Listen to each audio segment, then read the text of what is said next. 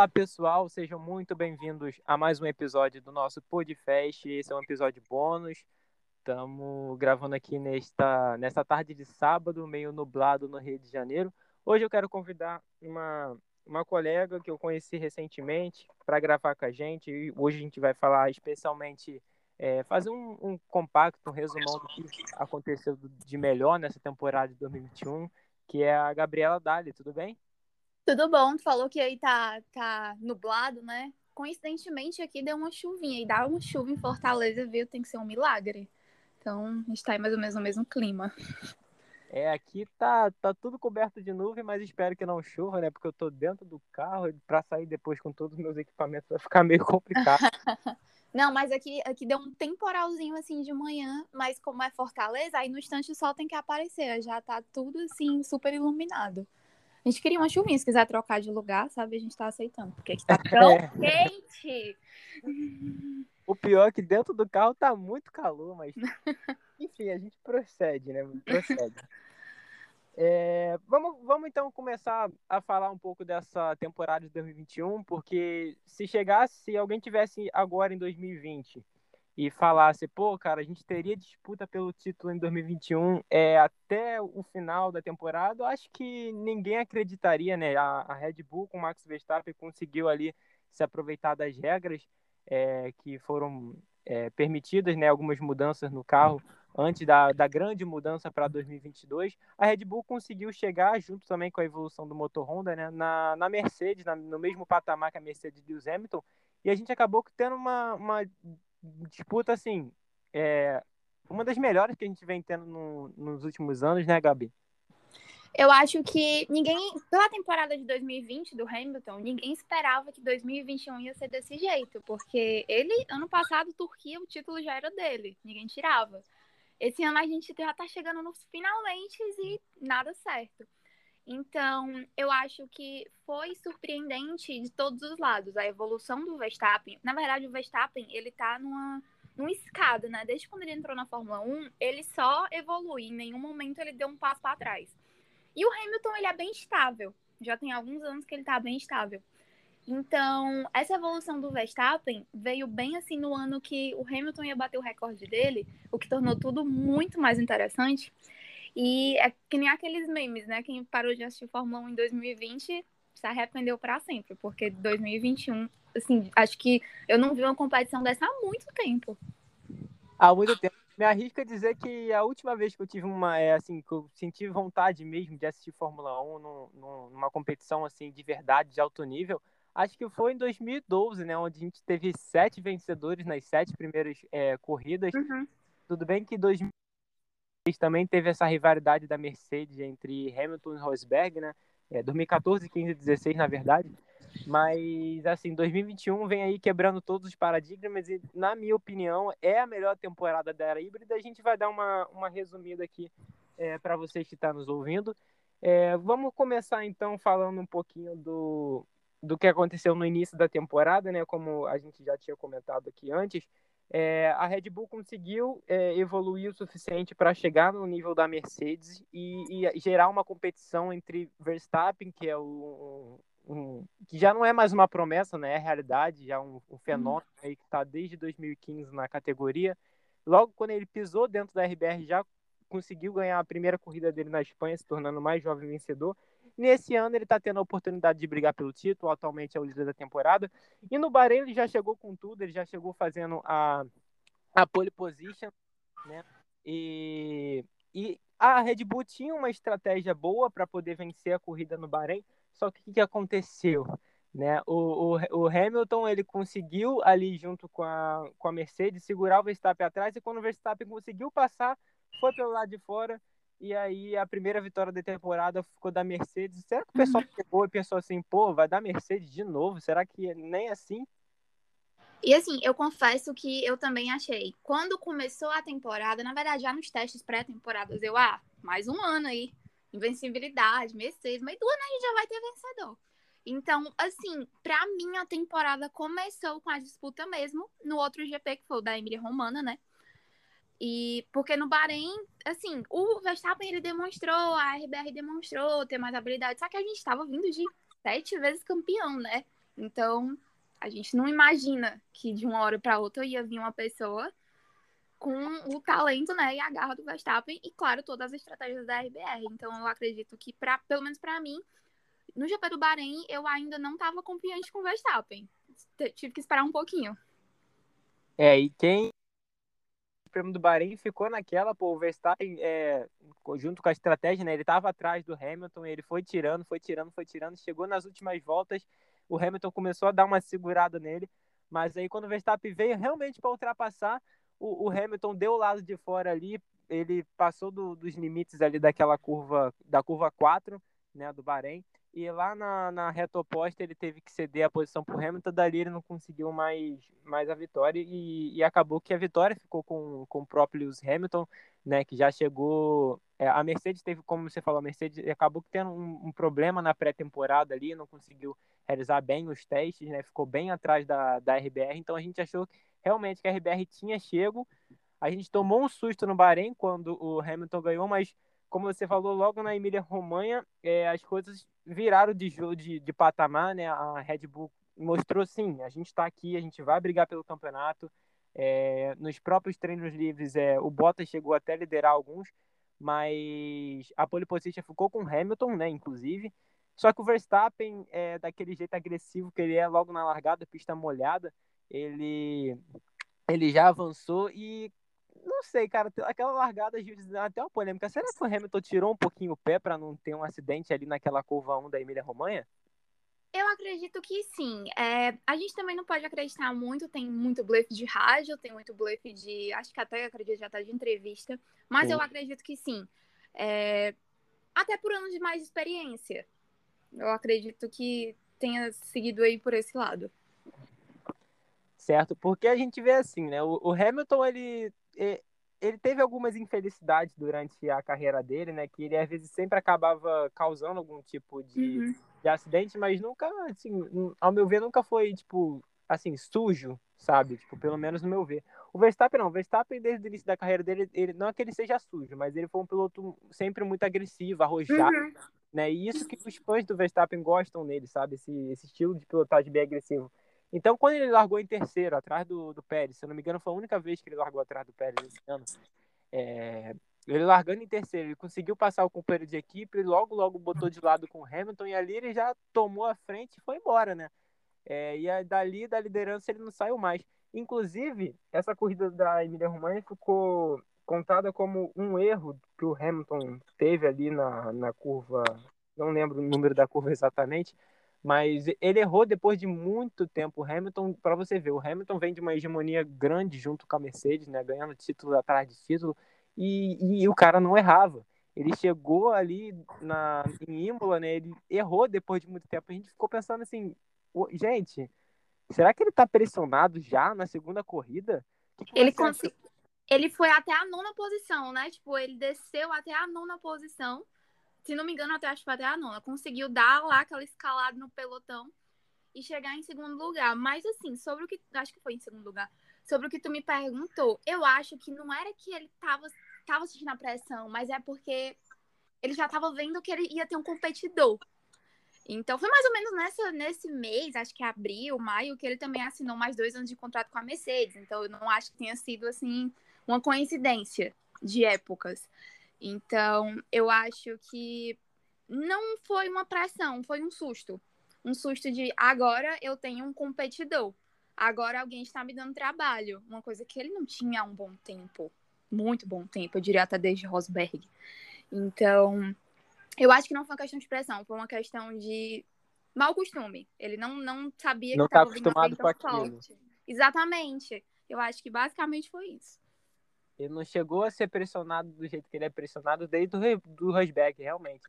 Até porque tudo bem que o, que o Vettel chegou a ameaçar ali em 2017, 2018, mas depois é, a Mercedes conseguiu ali se mostrar superior, né, junto com o Hamilton, então não deu muito pro, pro Vettel, né? Mas voltando para 2021, é, essa corrida da, da Emília Romanha, né, que ficou marcada ali pelo, por, essa, por esse erro que o Hamilton cometeu, né, ele até saiu de ré, voltou, escalou o pilotão, e eu vou te falar, se não tivesse sido aquele acidente do, do Russell com o Bottas, né, aquele acidente que causou bandeira vermelha, talvez o Hamilton teria chegado até um pouco atrás, mas sem tirar os méritos dele, é claro, que ele fez uma corrida extraordinária.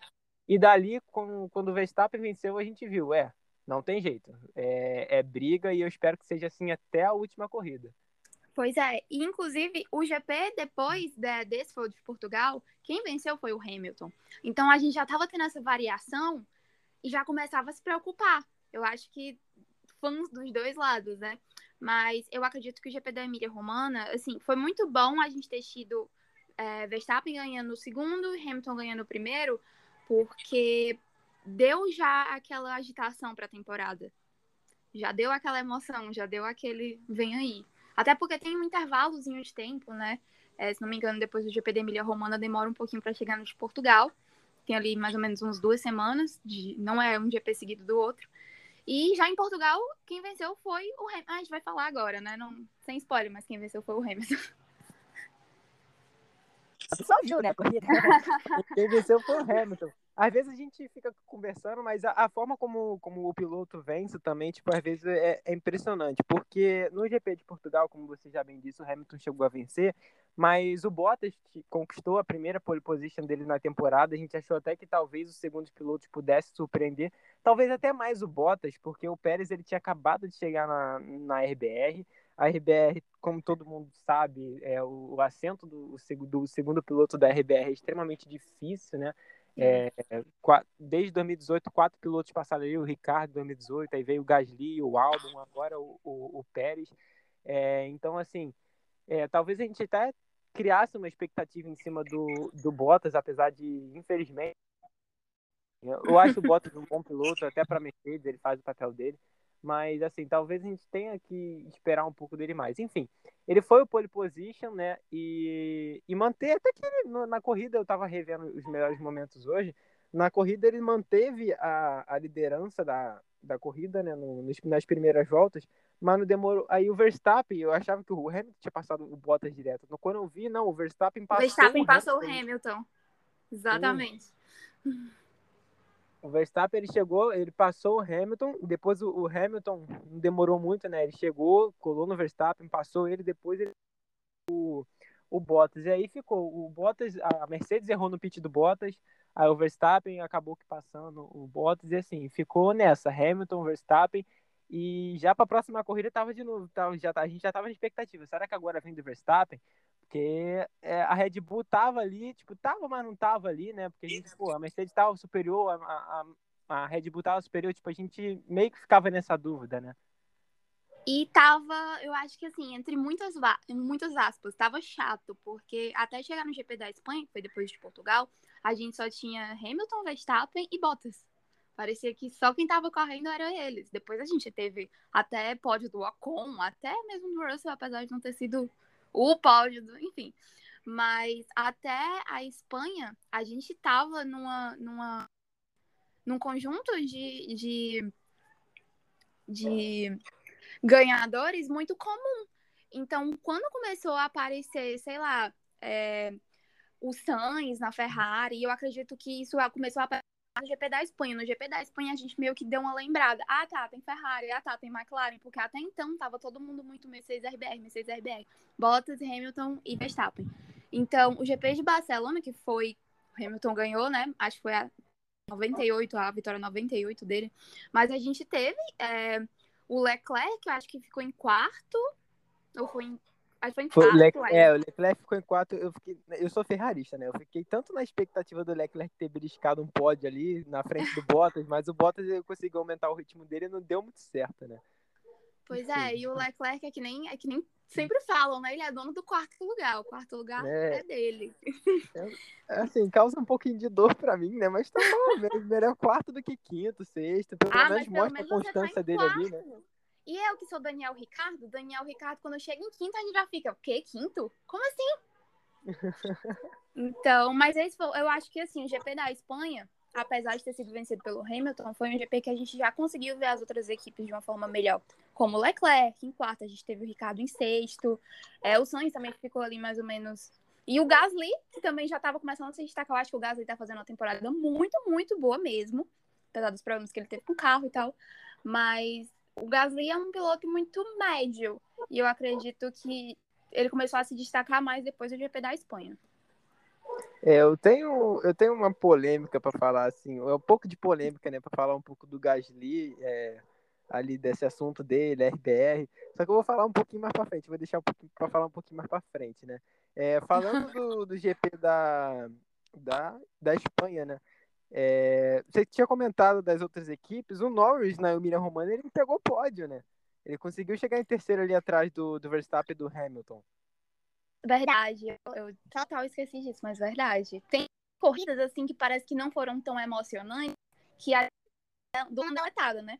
Quando a gente me decidiu, quando meu veio falar comigo sobre o assunto, eu, nossa, GP da França, o que foi que aconteceu? Não lembro. Tem uns detalhes podem. Isso aí. É, é tipo o GP de Portugal, vou te falar, se eu não visse o melhor momento, não ia lembrar de muita coisa do GP de Portugal, não.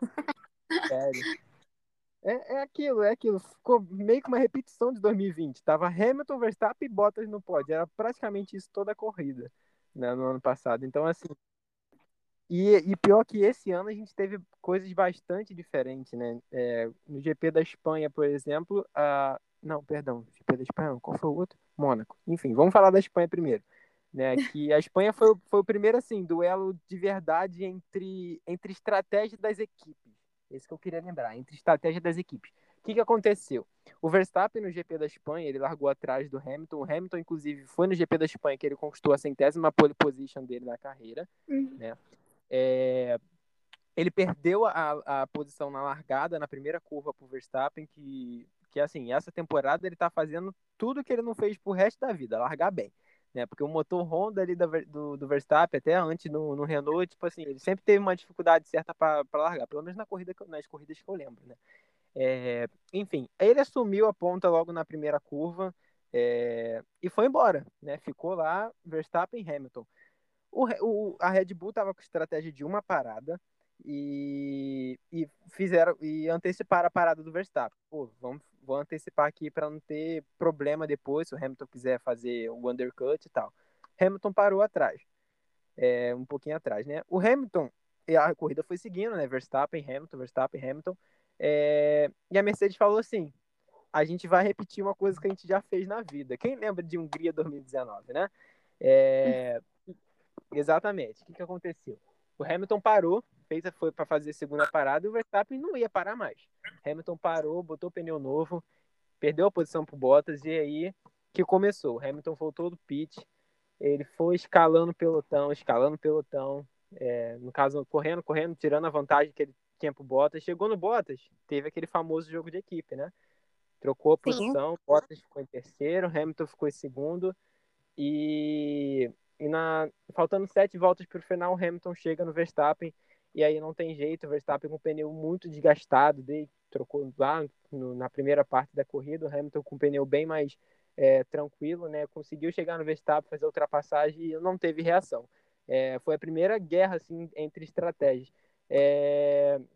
Será que a Red Bull poderia ter feito algo nessa corrida da Espanha para evitar isso ou, ou já quando pensou já era tarde? eu não entendo muito como. Assim, de forma na Fórmula 1 e tudo mais, eles fazem as estratégias muito, sei lá, uns dois finais de semana. Então, eu acredito que, claro, telemetria, tem todos os de rádio. É, a Bull planeja as estratégias dela, pelo menos ao meu ver, é muito mais metódica do que a Mercedes. A os rádios, ela escuta muitas opiniões, ela analisa ela vai com aquilo e eu, eu assim, eu acho, né, vendo de fora.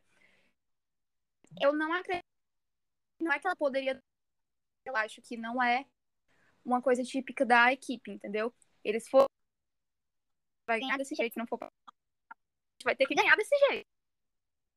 Eu vejo a IBR dessa maneira. Já a Mercedes não mais flexível. A gente pode, a gente consegue ver isso. Com, lá com o My Tires Are Gone, era hora de. Não tem como saber o quanto eles ensaiam pra ser um. O quanto, o quanto, o quanto que é blefe, né? pois eu já acho que ela é muito mais firme nas estratégias. Então, poderia alguma coisa assim pra. E pela sua fama faria. É, a RBR que inclusive chegou a repetir essa mesma estratégia que a Mercedes fez com ele no GP da França, né? Que a gente vai falar um pouquinho daqui a pouco, porque a gente tem mais duas corridas na frente para falar. É, da Espanha a gente pulou então agora para Mônaco, que Mônaco foi um, um desastre. Vou falar assim, foi um desastre para a Mercedes. É, mas primeiro, antes de ser um desastre para a Mercedes, foi um desastre para a Ferrari, né? Que depois de, do ano difícil de 2020, o Charles Leclerc conseguiu fazer a, a pole position em Mônaco, só que aí na, quando ele ia tentar outra volta rápida para melhorar o tempo, ele me bate no muro, quebra ali o lado direito do carro, o carro não fica é, bem o suficiente, né? Ainda estava é, naquela expectativa, troca a caixa de câmbio, não troca, a Ferrari decidiu não trocar, disse que poderia estar ok. Chegou na volta de, de alinhamento pro grid, aí vem aquele rádio chato. Oh, uhum. não. Aí, decepção para os torcedores da Ferrari, Leclerc com, não ia poder largar. É, a, a o Hamilton fez uma péssima qualificação, ficou apenas na sétima colocação. O Bottas se qualificou melhor e o Bottas, se eu não me engano, largou em terceiro, né? O Verstappen segundo, Bottas terceiro, o espaço do Leclerc ficou vazio. É... Gabi, Mônaco. É... O Verstappen dominou praticamente a corrida toda, não tinha muito o que fazer ali. É, e teve o problema do, do, da roda presa do, do Bottas, do no, Bottas. No, no pit, né? E aí? A, a porca, né, da, da roda dele. Isso. Eu acho que Mônaco. Mônaco, as pessoas sempre falam que, ai, nossa, a melhor de todas, Mônaco. Mas Mônaco, ela é monótona. Porque ela é difícil de ultrapassar, ela tem aquelas curvas cotovelo, né, que chama, que são mais fechadas, aquilo ali tende a ter mais acidente, aí tendo acidente, não são acidentes interessantes os acidentes de Mônaco, eu tenho essa teoria. A gente fica torcendo para ter chuva, chuva traz safety car, safety car traz emoção. Mônaco não. Mônaco parece que nunca vai trazer emoção. Então, mas assim, é, aquilo que eu tava falando antes das equipes é, intermediárias, Ferrari, McLaren e tal, é, Mônaco foi muito, muito importante para pontuação da Ferrari, né? A gente teve Sainz no pódio. Ver o Sainz no pódio, assim, eu, eu sou McLarista, assim, morrendo, mas foi muito legal ver uma Ferrari no pódio. Eu fiquei feliz. E toda essa, essa confusão do Leclerc também foi muito complicada. Mas, assim, voltando mais assim pro lado pessoal da corrida, achei muito legal é, a atitude do Leclerc quando acabou a corrida fui lá feliz da vida, parabenizar o Sainz, parabenizar o Verstappen. Achei muito legal. Assim, não é muito do lado técnico da corrida, mas para mim foi uma das imagens mais bonitas do ano. Achei muito legal. Não sou muito fã do Leclerc, mas tenho que confessar que achei muito interessante, achei bem legal. E ele não, né, não era para ter acontecido aquilo com ele. Eu queria ter visto ele correndo, porque eu acho que seria ele e o Sainz no pódio. Você acha que ele conseguiria ganhar? Eu não sei se ele conseguiria ganhar, porque, como você falou, o Verstappen ele foi muito seguro na corrida. Então, eu acho que a estratégia da Ferrari tinha que ser muito boa para o Leclerc ganhar, mas um pódio, com certeza, um segundo lugar, um terceiro. É, aí ele tiraria o, o Lando Norris do pódio, né? Porque aquele pódio é. ficou Verstappen, Sainz e, e Lando Norris. E Norris. Foi bem histórico. Eu adorei. É. Mas foi como você falou, foi uma corrida bem, bem segura do Verstappen, assim, não foi ameaçado. E com o resultado ruim do Hamilton, o que, que aconteceu? O Hamilton estava liderando no campeonato, o Verstappen pela primeira vez assumiu a ponta do campeonato e parecia que dali ele não ia sair mais, né? É, ficou assim por, por, bastante tempo. A gente chegou no, no Azerbaijão é, com a Red Bull já, é, assim, não vou dizer superior, mas assim, já é, levemente superior do que a Mercedes. É, o, Leclerc de novo conseguiu fazer a pole, dessa vez ele largou. É, só que não durou muito tempo na primeira colocação. O primeiro Hamilton ele passou, depois passou o Verstappen, depois o Pérez passou. É, a Mercedes errou no, no, no box com o Hamilton e ele voltou atrás do Verstappen e atrás do Tcheco. E dali a gente pensou, pô, Verstappen vai ganhar a corrida, tava com, na frente com Sobe. E aí, o que, que aconteceu com o Verstappen, Gabi? Cara, é, o, o GP do Azerbaijão foi assim um dos mais incríveis, pelo menos para mim esse ano, porque teve safety car, teve Pierre no pódio, né? O Gasly, absolutamente do nada. O Leclerc também, que largou muito bem. Não, não é que ele largou muito bem, mas tipo, largou numa posição bem favorável. E a, o pneu do Stroll, né? Estourou também. O pneu do Verstappen. O Stroll primeiro, isso da mesma forma. Eu acho que o Verstappen, ele tava fazendo uma corrida incrível no Azerbaijão. Chegou uma hora que, ah, não tem mais nem graça, ele vai ganhar, o campeonato é dele. Porque eu lembro que em Mônaco, né, como a gente falou, o Hamilton, ele não teve um desempenho muito bom. A gente também teve os problemas do pit com a Mercedes, então tava todo mundo meio desacreditado. Quando chegou o Azerbaijão, que a gente viu o erro de novo do, do, do pit, e o Verstappen liderando de, como eu falei, também em Mônaco, de uma forma tão segura, era, ah, não, não tem mais nem graça. Eu lembro que chegou no meio da corrida, eu tava mexendo no celular. E aí, do nada, veio aquela batida do Verstappen. Então, eu acho que são coisas do destino, sabe? Essa, essa, esse pneu do Verstappen, para mim, foi um negócio que era para ter acontecido, para dar uma grande mexida. Assim como teve aquela volta, quando teve a relargada, né? Aquele, aquele erro ali do Hamilton, insuperável, com muitos memes. Mas sobre a corrida do Verstappen, como a de Mônaco, muito segura, muito concisa, sem erros, a não ser o pneu, que estourou absolutamente do nada. É, o Verstappen, infelizmente, não teve culpa, né? Ele, ele não teve culpa do que aconteceu. A, per... a Pirelli deu uma previsão ali, aí aquela, aquela reta ali principal da, de Baku é um pouco ondulada, então não sei se fez parte, se foi algo da pista mesmo, ou se a PL errou alguma coisa na previsão no, no, nas análises que foi feito pós-corrida, mas o Stroll, que tinha uma estratégia muito boa, né, a Aston Martin ali, a, o Vettel estava lá na frente já, por causa da estratégia não tinha parado, acabou se beneficiando com isso também, a, coroou com, com o pódio do, do Vettel, foi incrível. É, e o Verstappen acabou sofrendo com isso também, pneu estourou, bateu no muro e não, não tinha como, nem como ele voltar. Aí foi aquilo que você falou, foi bandeira vermelha, é, e teve aquilo, né? Aquela relargada que virou meme em todo o web. Gente, o, vídeo do web, o web gritando igual a gazela. Ah! Muito engraçado, cara.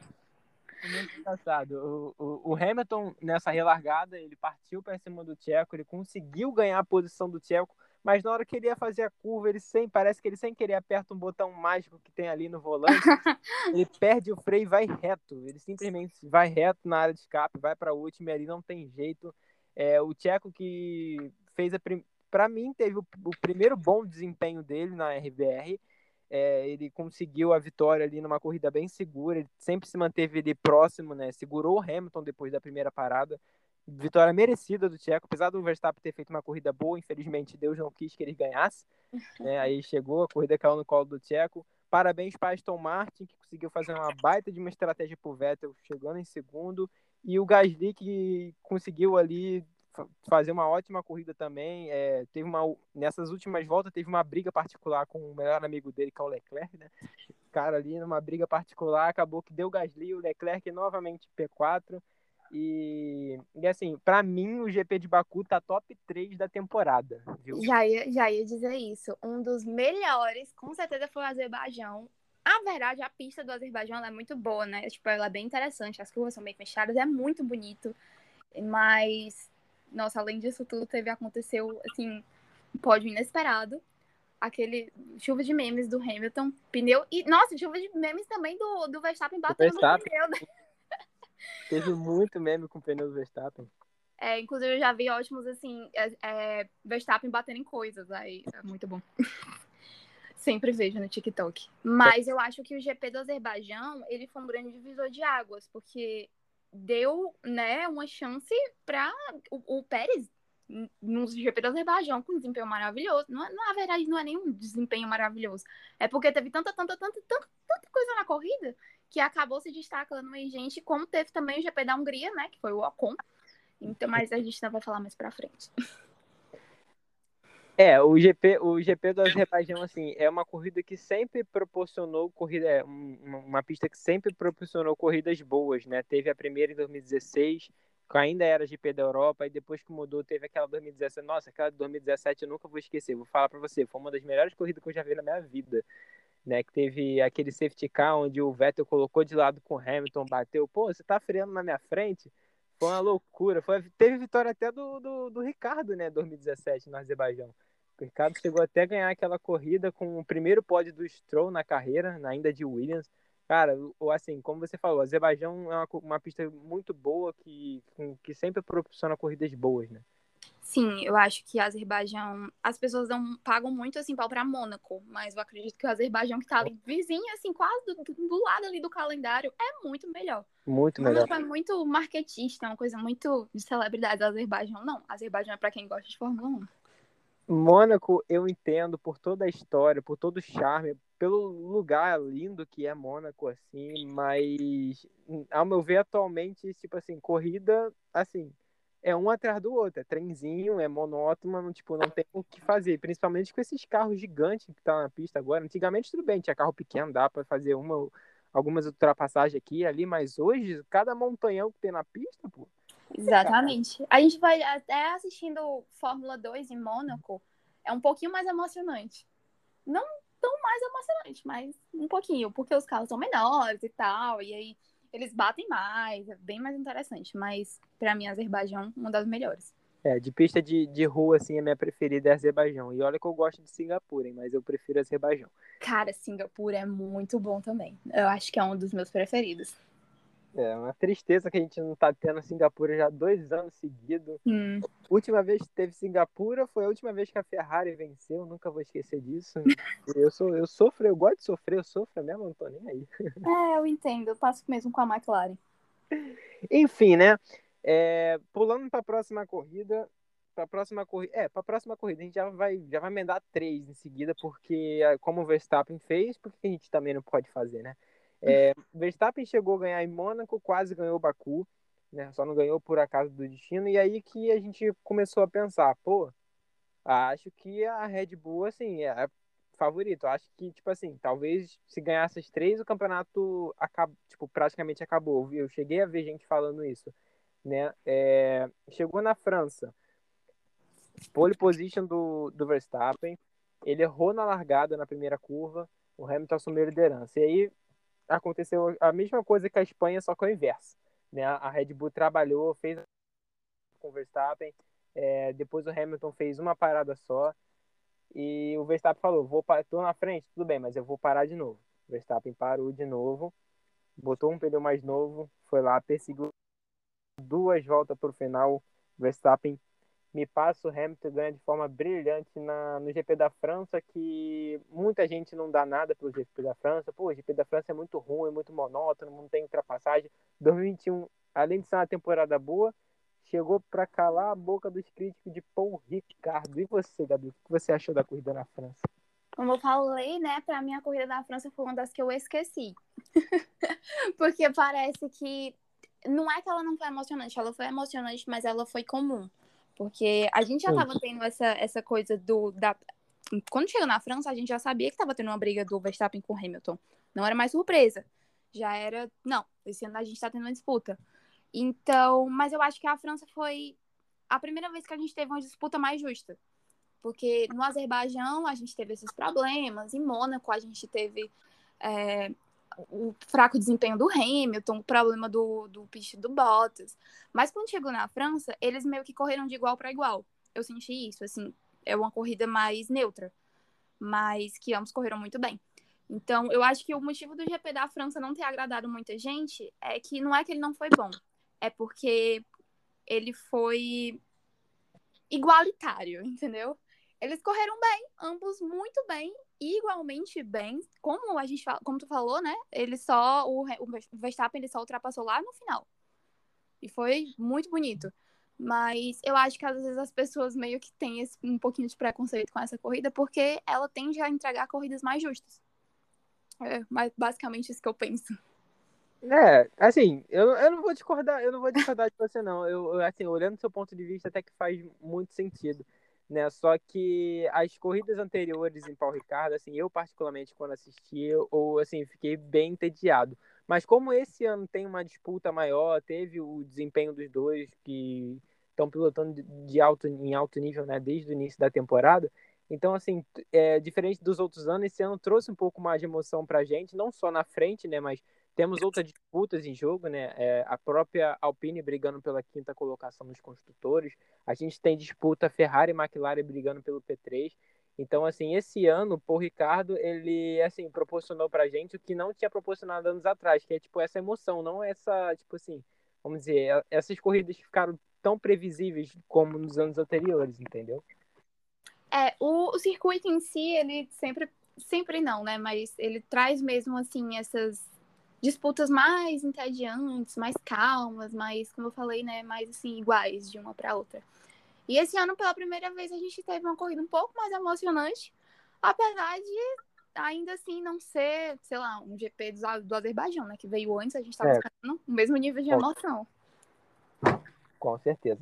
É, pulando então do Azerbaijão, vamos para a rodada dupla que a gente teve novamente na Áustria ano passado por conta da pandemia. É, a abertura da temporada foi na, na Áustria, né, com uma rodada dupla, o GP da Áustria e o GP da Estíria. Esse ano, por causa do cancelamento do GP do Canadá, ainda por conta da pandemia, né, infelizmente a gente não teve mais um GP do Canadá, teve uma outra rodada dupla na Áustria, agora só que dessa vez ao contrário, foi primeiro o GP da Estíria, depois o GP da Áustria, é, mas não mudou o, o resultado, né, é, assim, não mudou o resultado, né, o, o Verstappen, ele dominou as duas corridas, ele foi superior, ele mostrou que a RBR está preparada para ganhar o título, mostrou que é o favorito e, e partiu para corridas. Na primeira corrida a gente teve o. É... Que que a gente... E deu branco. O que a gente teve na primeira corrida da, da Estíria? É, eu tô há um tempinho também tentando lembrar, mas se não me engano, foi o. Acho que o Verstappen ele teve o Grand Challenge, né? Se não me engano. Sim, sim, sim. Pode, vitória, melhor volta, é, liderança, né, de ponta a ponta, enfim. E foi o, o primeiro GP que teve público. Assim, eu lembro muito disso, porque foi, assim, surpreendente. A gente não estava mais nem acostumado a ver. E não só um público, mas um público extremamente laranja, e não para a McLaren, e para o Verstappen, né? Foi, foi é, ver, é verdade, verdade. Teve todo o, o Mar Laranja, me lembrou 2019, né, aquela torcida laranja lá na Áustria torcendo, torcendo, principalmente quando o, o Verstappen passou o Leclerc lá em 2019, na, faltando duas voltas para o final. É, enfim, mas foi isso mesmo. Teve o Grand Eu não lembro se foi na, realmente na Estíria se foi na Áustria, mas enfim, o, o, Verstappen nesse final de semana ele fez um Grand Challenge, né, que foi extraordinário. É, no GP da Estíria, a gente teve o, o Bot, foi o Pérez, não, foi o Bottas conquistando o, o pódio junto ali com, com o Hamilton. Só que o, o Pérez ele estava com uma estratégia muito boa, ele quase conseguiu chegar no Bottas para passar. Foi isso que eu lembro. Eu estava nessa expectativa do, do Pérez ter passado o, o Bottas, é verdade. É, enfim.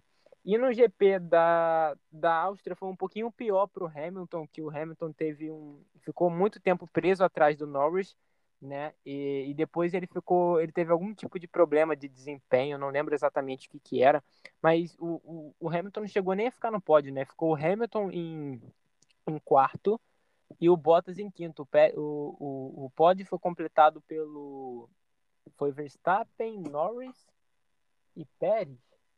Deixa eu caçar. É, mas só, só um, um adendo aqui. Quando chegou no GP, quando teve esse cancelamento do Paul Ricard, né, no Canadá, o Horner, o Christian Horner, ele tinha dito é, que se a Red Bull vencesse no Canadá, ela tinha chance de ganhar todas as corridas do calendário. O que eu, né, achei muito presunçoso da parte dele. Mas é, ao mesmo... é, pois é. E ao mesmo tempo, meio que eu fiquei. Então quer dizer que a Red Bull teria essas dificuldades no Canadá. Então quer dizer que ano que vem pode ser que a gente tenha um mau desempenho da Red Bull no Canadá.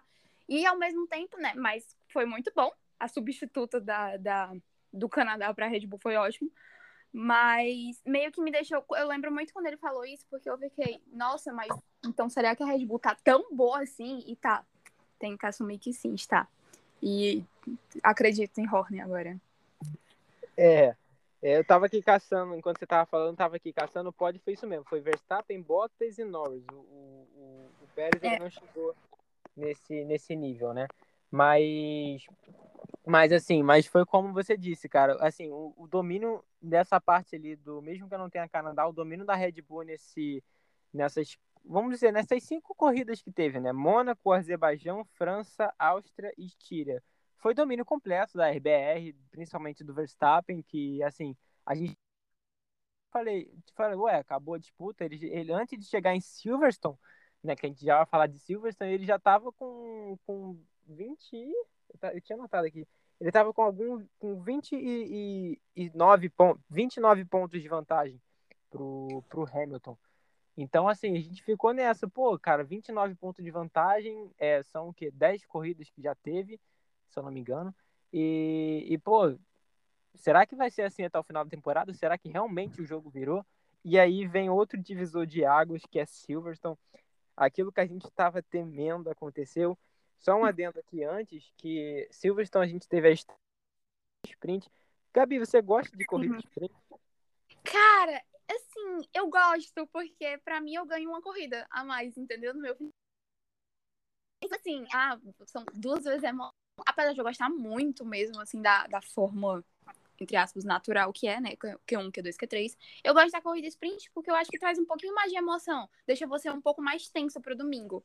Mas no caso sou eu que tô assistindo, né? Os pilotos, aí eu já não sei se eles podem dizer o mesmo. É, é assim, pra, pra mim que sou público, né? Pra eu que sou público, eu, eu, eu, eu acho ok, tipo, é bom, é mais um entretenimento, um entretenimento para a pessoa. Não é que não é que a Fórmula 1 queira vai trocar a corrida sprint, é, vai trocar a qualificação pelo sprint, não. A gente uhum. vai ter a qualificação na sexta, que já é uma grande atração para sexta. A gente vai ter mais uma atração no, no, sábado, que é a sprint, e no domingo a gente vai ter a corrida tradicional como sempre, né? Só que aí, é, para nós públicos é fantástico, mas e para as equipes, né? Para para os pilotos. Eles vão ter que dar mais de si, né? Eles vão ter que trabalhar mais porque é, é gasto de peça, de é, uhum. é, componentes, sabe? Então, assim, para eles parece ser um gasto maior, né? É que nem o próprio Vettel falou quando saiu o calendário. É, beleza, legal para o público, mas para a gente que está correndo, para mecânico, para parte da equipe técnica, entendeu? 23 de peso é muita coisa. Então, eu acredito que o que é bom para pelo menos 90% das vezes não é bom para eles também. Mas, né, é, eu acho que a implementação da sprint foi muito do que a Fórmula 1 é marketing. Muito, é, vamos trazer mais uma atração. A gente pode ver até isso no GP dos Estados Unidos. Quanto que a Fórmula 1 está investindo para voltar aos seus dias de glória. É, só, mesmo sem ter a corrida sprint, ele já teria sido emocionante, porque o do também. Não deixou. O Verstappen, ele, é, o Hamilton, ele depois desse, dessa fase de, de resultados assim atrás do Verstappen, né, nas últimas corridas, é, ele trouxe uma emoção para os seus torcedores, né, para o torcedor da Mercedes, do Hamilton, quando ele finalmente ele fez a, a pole, entre aspas, né, que não foi considerado pole na, na qualificação da, da sexta-feira, né, da sprint. É, e assim, tipo, o engenheiro do Hamilton falando com ele no rádio parecia que tinha sido a primeira vez da vida que o Hamilton tinha a pole. Foi como a primeira vez, ficaram tão emocionados, tipo, cara, isso tá acontecendo, a gente ainda tá na briga, vambora. Né? Aí chegou na, na corrida sprint, o Verstappen conseguiu assumir a liderança ali na largada, é, e dali não saiu mais, o Verstappen fez história, né? Foi o primeiro vencedor da Fórmula 1 é, e no domingo as coisas foram mudando. Só, só, só para lembrar de uma coisa, é, dessa, dessa sprint foi bem legal. Fernando Alonso, na largada, ele fez. É, ele largou muito bem, ele ultrapassou, se em, foi cinco carros na largada. Então eu queria dar esse destaque Fernando Alonso, que, que a gente não falou dele aqui ainda hoje, né? Que ele, que ele voltou à Fórmula 1, né? Pela equipe Alpine. É, vem fazendo uma ótima temporada, mostrou que mesmo, é, assim, não vou falar velho, né, mas assim, velho para estar tá pilotando hoje, né, de acordo com a gente tem aí pilotos de 20 e poucos anos, alguns de 30, né, ele com 40 anos ainda está pilotando em alto nível, como ele sempre fez em toda a carreira dele, pilotando em alto nível, então assim, ele correu muito bem nessa corrida de sprint, ganhou a posição, é, na corrida de domingo já não foi bem assim, mas o nosso destaque fica para pro... Você quer falar de domingo? Você pode falar de domingo. É porque, assim, eu acho que foi muito polêmico, sabe? Até hoje não entende muito bem de quem foi a culpa do acidente, né? Acidente bem feio, mas né, tem todo o regulamento da FIA, a gente acha que é a culpa do Hamilton quando vai ver a culpa já vira do Verstappen, porque, né, a FIA acusou o Verstappen como não é o grande culpado, mas, enfim, é, o Hamilton acabou perdendo. E é, o acidente, eu acho que foi um muito importante para a temporada em si, porque foi o final de semana que o Hamilton se destacou, Mas ao mesmo tempo foi o final de semana que o Hamilton ficou marcado por, pelo acidente. Então ele voltou para a luta, mas ele voltou para a luta com um pequeno fardo, que eu acho que diria que foi até um fardo de 51G, que foi o acidente, né? Mas eu acho que nada me impressionava mais nessa temporada, depois do pneu do Verstappen estourando, do Hamilton passando reto ali no Azerbaijão, várias e várias várias rodadas do Mazepin, então o que era, né, um acidente de 51G? É, aquela pancada do Verstappen foi forte, viu?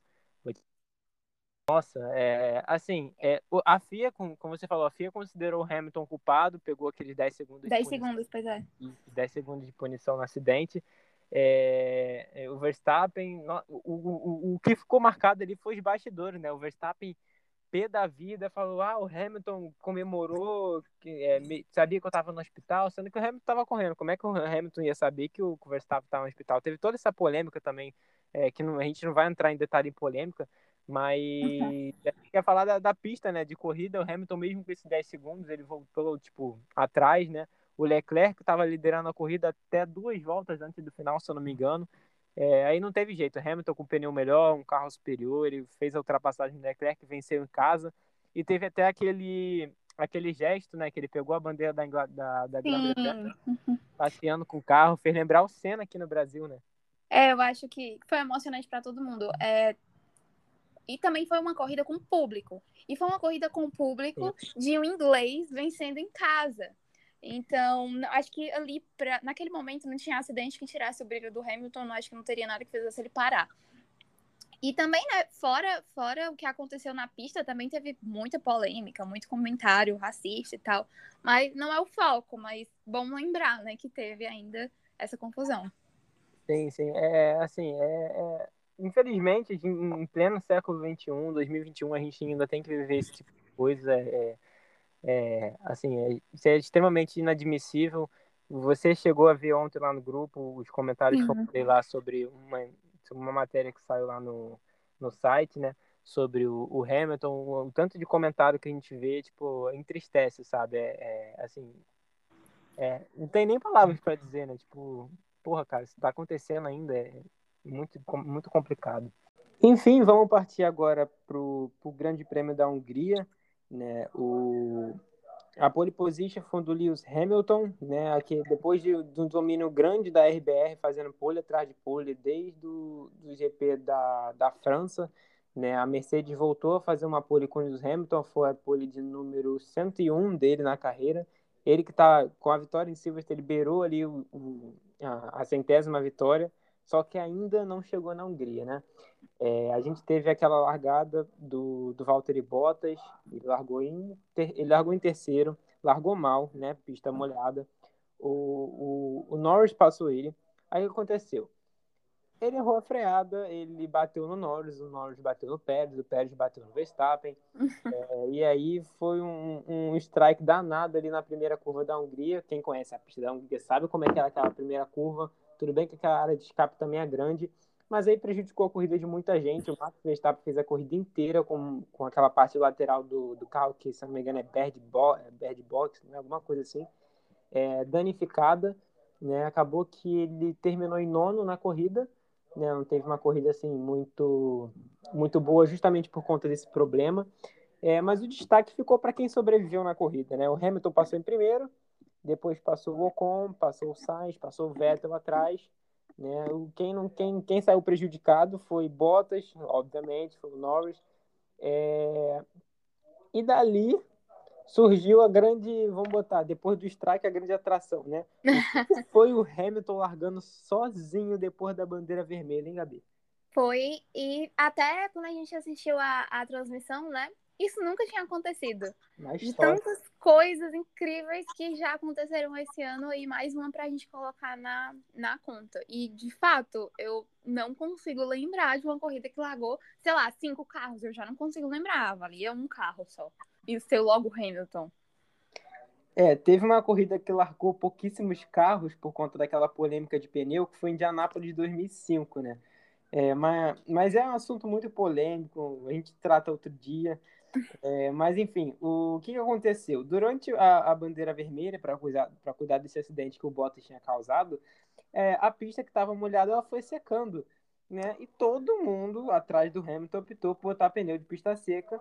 E a Mercedes falou assim: não, Lil, você pode continuar com a pista, que a pista ainda está um pouco úmida, né? Vamos, vamos deixar você com o pneu intermediário.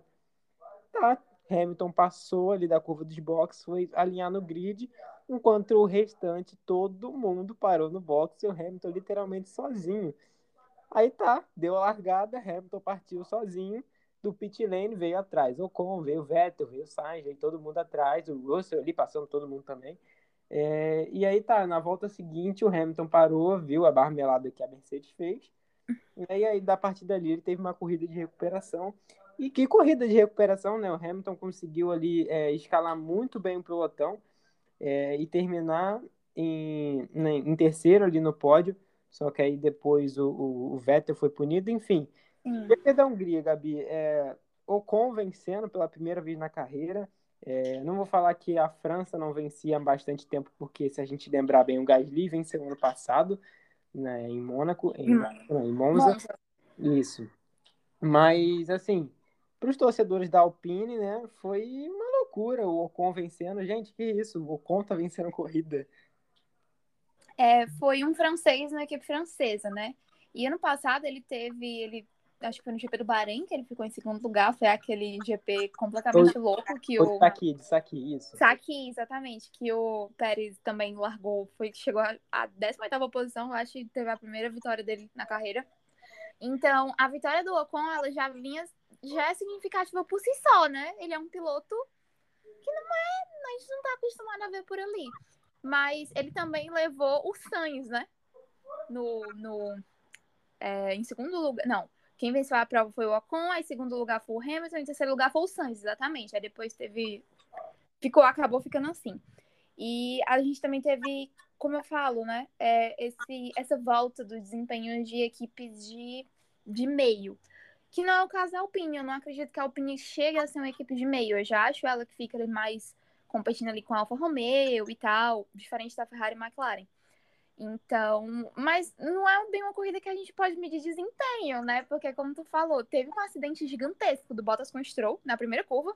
Aí saiu Pérez, Norris, Leclerc, e aí o Verstappen ficou com problema no carro. Enfim, então, eu não acredito que, ah, ele está lá em primeiro lugar porque ele mereceu. Não, foi dada todas as circunstâncias da corrida, que não foram poucas, largada só do Hamilton, falha de estratégia da Mercedes, carro do Verstappen quebrado, enfim.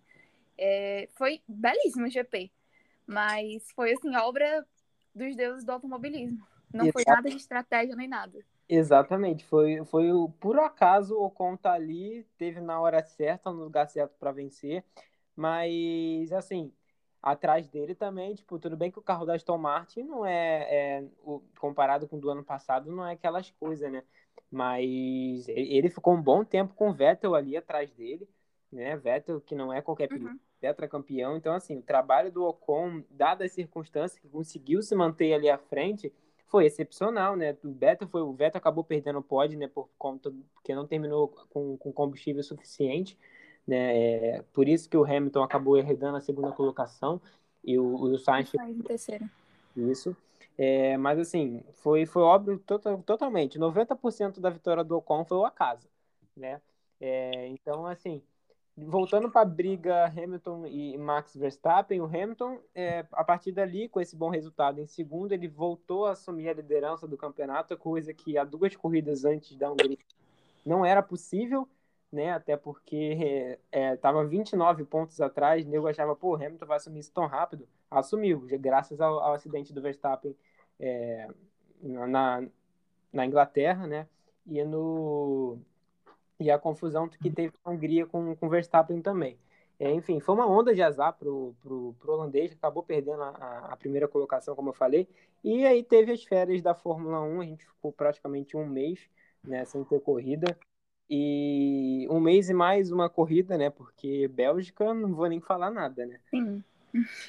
É, e foi meio frustrante, né? A gente passar tanto tempo sem corrida e quando voltar, não ter corrida. Assim, eu confesso que eu sou, eu sempre digo brincando, eu sou spa francofóbica. Eu não gosto de spa. Spa pra mim é uma corrida que ela não devia acontecer porque eu acho desnecessariamente perigosa. Mas quando, como ela vem assim logo depois das férias, né, a gente já cria uma expectativa. É, mas os treinos entregaram muito. Não o suficiente pra gente não ter uma corrida. Mas eu, eu gostei do que acabou se tornando Spa. Pelo menos esse ano a gente não teve grandes acidentes fora do Norris, então, por opiniões pessoais minhas, eu até achei ok não ter Spa, sabe? Tudo é, entendo. Tudo bem que Spa tem toda a, a, a, tradição na Fórmula 1, né? Tem, tem todo aquilo, aquilo, pô, uma pista muito rápida, uma pista que todo mundo gosta de correr e tal. Mas é como você falou, uma pista extremamente perigosa. O Rouge é uma curva perigosa. Infelizmente, em 2019, a gente teve aquele trágico acidente do, do Antônio Hubert, né? Que acabou tirando a vida dele na Fórmula 2. Foi bem triste, né? Inclusive. É, assim, mas dada a circunstância desse ano, né? Chuva o tempo inteiro, pista molhada, é, né, o Q3 principalmente estava completamente molhado ali no início. O Norris, que o final de semana todo estava servindo de cobaia, eu lembro muito bem disso. Ele estava, assim, a McLaren estava mantendo ele na pista para testar as condições o tempo todo. É, e aí falou, cara, eu tô aquaplanando. Tipo, a equipe, eu não lembro exatamente o que foi a equipe falou, mas se eu não me engano, a equipe pediu pra ele pro box e ele ficou na pista. É, se eu tiver errado, depois me corrige. Mas aí, nisso que ele ficou em pista, é, lá na Rouge, ele bateu muito forte, girou, girou. Graças a Deus não aconteceu nada de, de tão grave com ele, ficou bem. É, o, Vettel, o Vettel já tinha falado no rádio que não tinha condição nenhuma, que era para dar bandeira vermelha, e aconteceu isso, o Vettel até passou lá, foi dar uma de, de fiscal, chegou lá, pô, tá tudo bem? O Norris falou, pô, tá tudo bem. E assim teve aquela bandeira vermelha, perigoso do Norris, né? E aí, depois que a pista teve condição de novo, teve a qualificação, que foi o grande destaque da Bélgica, né? O Max Verstappen, na, no, último, no último momento ali, conseguiu a pole position, que estava na mão de nada mais nada menos do que George Russell de Williams. Exatamente. Exatamente. Inclusive, a gente esqueceu de falar no GP da Hungria, foi os primeiros pontos da Williams em anos, né, trazido por George Russell e Nicolas Latifi, os dois pontuaram na Hungria. E, novamente, já que não teve corrida, o Russell, como segundo lugar, conseguiu metade dos pontos, né, todo mundo, aliás, com metade dos pontos. Max em primeiro, é, George Russell em segundo e Lewis Hamilton em terceiro. É, não tem muito para comentar da Bélgica porque foi só qualificação, né? É, só, só um comentário a mais quando a gente estava falando sobre a chuva. Toda aquela situação do Vettel é, querer falar com a FIA, tá lá mandando vários, vários áudios falando sobre a, as condições de pista, me, lembra, me lembrou, assim, de uma forma até que eu fiquei meio nervosa. Toda a situação do Nick Lauda. Nick Lauda, ele era um corredor, assim, meio que traumatizado com a chuva, né? Por razões óbvias. E acho que não foi no circuito de Hockenheim, em 77. Sei, acho que 76, eu acho. Foi no ano que o, que o Hunt ganhou, que não foi ele que ganhou, que ele abandonou a corrida e falou: Não vou correr, tá chovendo muito. E ele abandonou a corrida, perdeu o campeonato, mas seguiu vivo. Então, toda essa situação de Spa me lembrou muito é, esse dia. E outra coisa que eu queria comentar sobre o desempenho do Russell. O Russell ele é muito bom, obviamente, todo mundo sabe disso, falar isso é uma grande besteira. Mas, cara, toda vez assim que eu paro para analisar o salto monumental, ele vai sair da Williams para ir para a Mercedes, assim, do nada.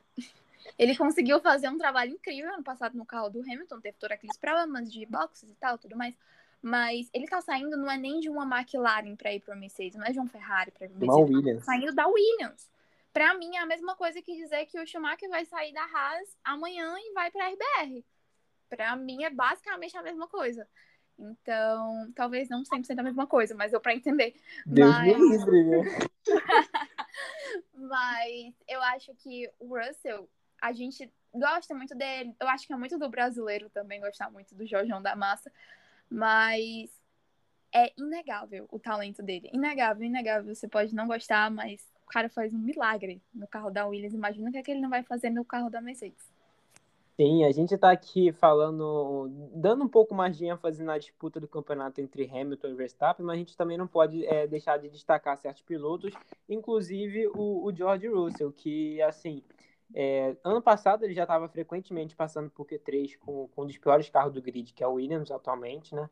É, esse ano, o que ele mais fez foi passar por Q2, algumas vezes ele passou por Q3, Né? E assim, é, é um grande destaque. Ele conseguiu esse segundo lugar na Bélgica, ele conseguiu os primeiros pontos da Williams agora. É... Eu não lembro exatamente se ele conseguiu pontuar na Rússia, eu vou até checar aqui depois, mas eu acho que ele fez um pontinho na Rússia. Então, hoje a Williams está com 23 pontos à frente da Alfa Romeo. E, cara, tipo assim, a gente sabe que tem premiação para todas as equipes, dependendo da, da posição que ela ficar já é algo a mais para ajudar o Williams numa futura evolução mais ainda, né? A gente que não gosta de ver uma equipe tão histórica como a Williams é, correndo lá atrás. Então imagina a Williams volta aí a, aos tempos, mas aos tempos de glória, né? Mas voltando a falar do George Russell, cara, que piloto, que talento. É, é, é tido como uma promessa. Espero que, que ano que vem na Mercedes, né? Que ele foi anunciado bem nesse time de Bélgica e, e Zandvoort. Eu espero que ele, que ele consiga desempenhar um, um, assim, ter um bom desempenho, né? É, ele vai ter do lado dele o Lewis Hamilton, que é um piloto, dispensa comentários, né? Sete vezes campeão, é, tá sempre pilotando em alto nível, vai ser complicado, mas eu acredito que para o Wilson vai ser uma baita oportunidade de adquirir muita experiência, que na minha, na minha visão é o seguinte, é uma passagem de bastão. O Hamilton está próximo de se aposentar e, e, a, e a Mercedes sabe que o futuro é quem? O George Russell. Então vai ser meio uma, cara, fica aí, pega experiência com o cara que quando ele for embora a equipe é tua. Então, tipo assim, é, vamos ver o que a gente vai, é, vai esperar aí do, do George Wilson nos próximos anos, mas eu acredito que vem título aí, tá? Também acredito. Eu acho que, eu sempre digo, quando o Hamilton se aposentar, ele vai ser o Nick Lauda da Fórmula 1. Ele vai ficar por ali, ele vai ficar vigiando. Então, eu acho que para o crescimento pessoal e profissional do Russell, a presença do Hamilton vai ser muito importante. Eu acredito que quando o Hamilton sair, a gente. Eu, eu espero. Não é nem que assim, eu acredito que vai. Eu só espero mesmo que seja Nick De Vries. Que a gente tem numa Mercedes com Nick De Vries e o George Russell. Nossa, eu acho que uma coisa assim. Padrão Rosberg e Hamilton de novo. Então, eu realmente acredito, eu realmente quero que isso aconteça. Quer dizer, acreditar, não sei se eu acredito, mas eu realmente quero que isso aconteça. E eu acho que essas, essas trocas de lugares da Mercedes, elas são muito bem pensadas. Então eles não colocariam o Russell se eles não acreditassem realmente no desempenho dele com o carro deles. Exatamente, exatamente o que você falou. É... Seria uma boa escolha da Mercedes. Eu nunca tinha parado para pensar quando o Hamilton se aposentasse, quem é que poderia assumir. Tipo, tem uma porrada de nome que a gente pode pensar, né? Hum. Mas realmente não sabe, porque assim, não, não me lembro de cabeça, mas que outro, que outro piloto a Mercedes tem na academia?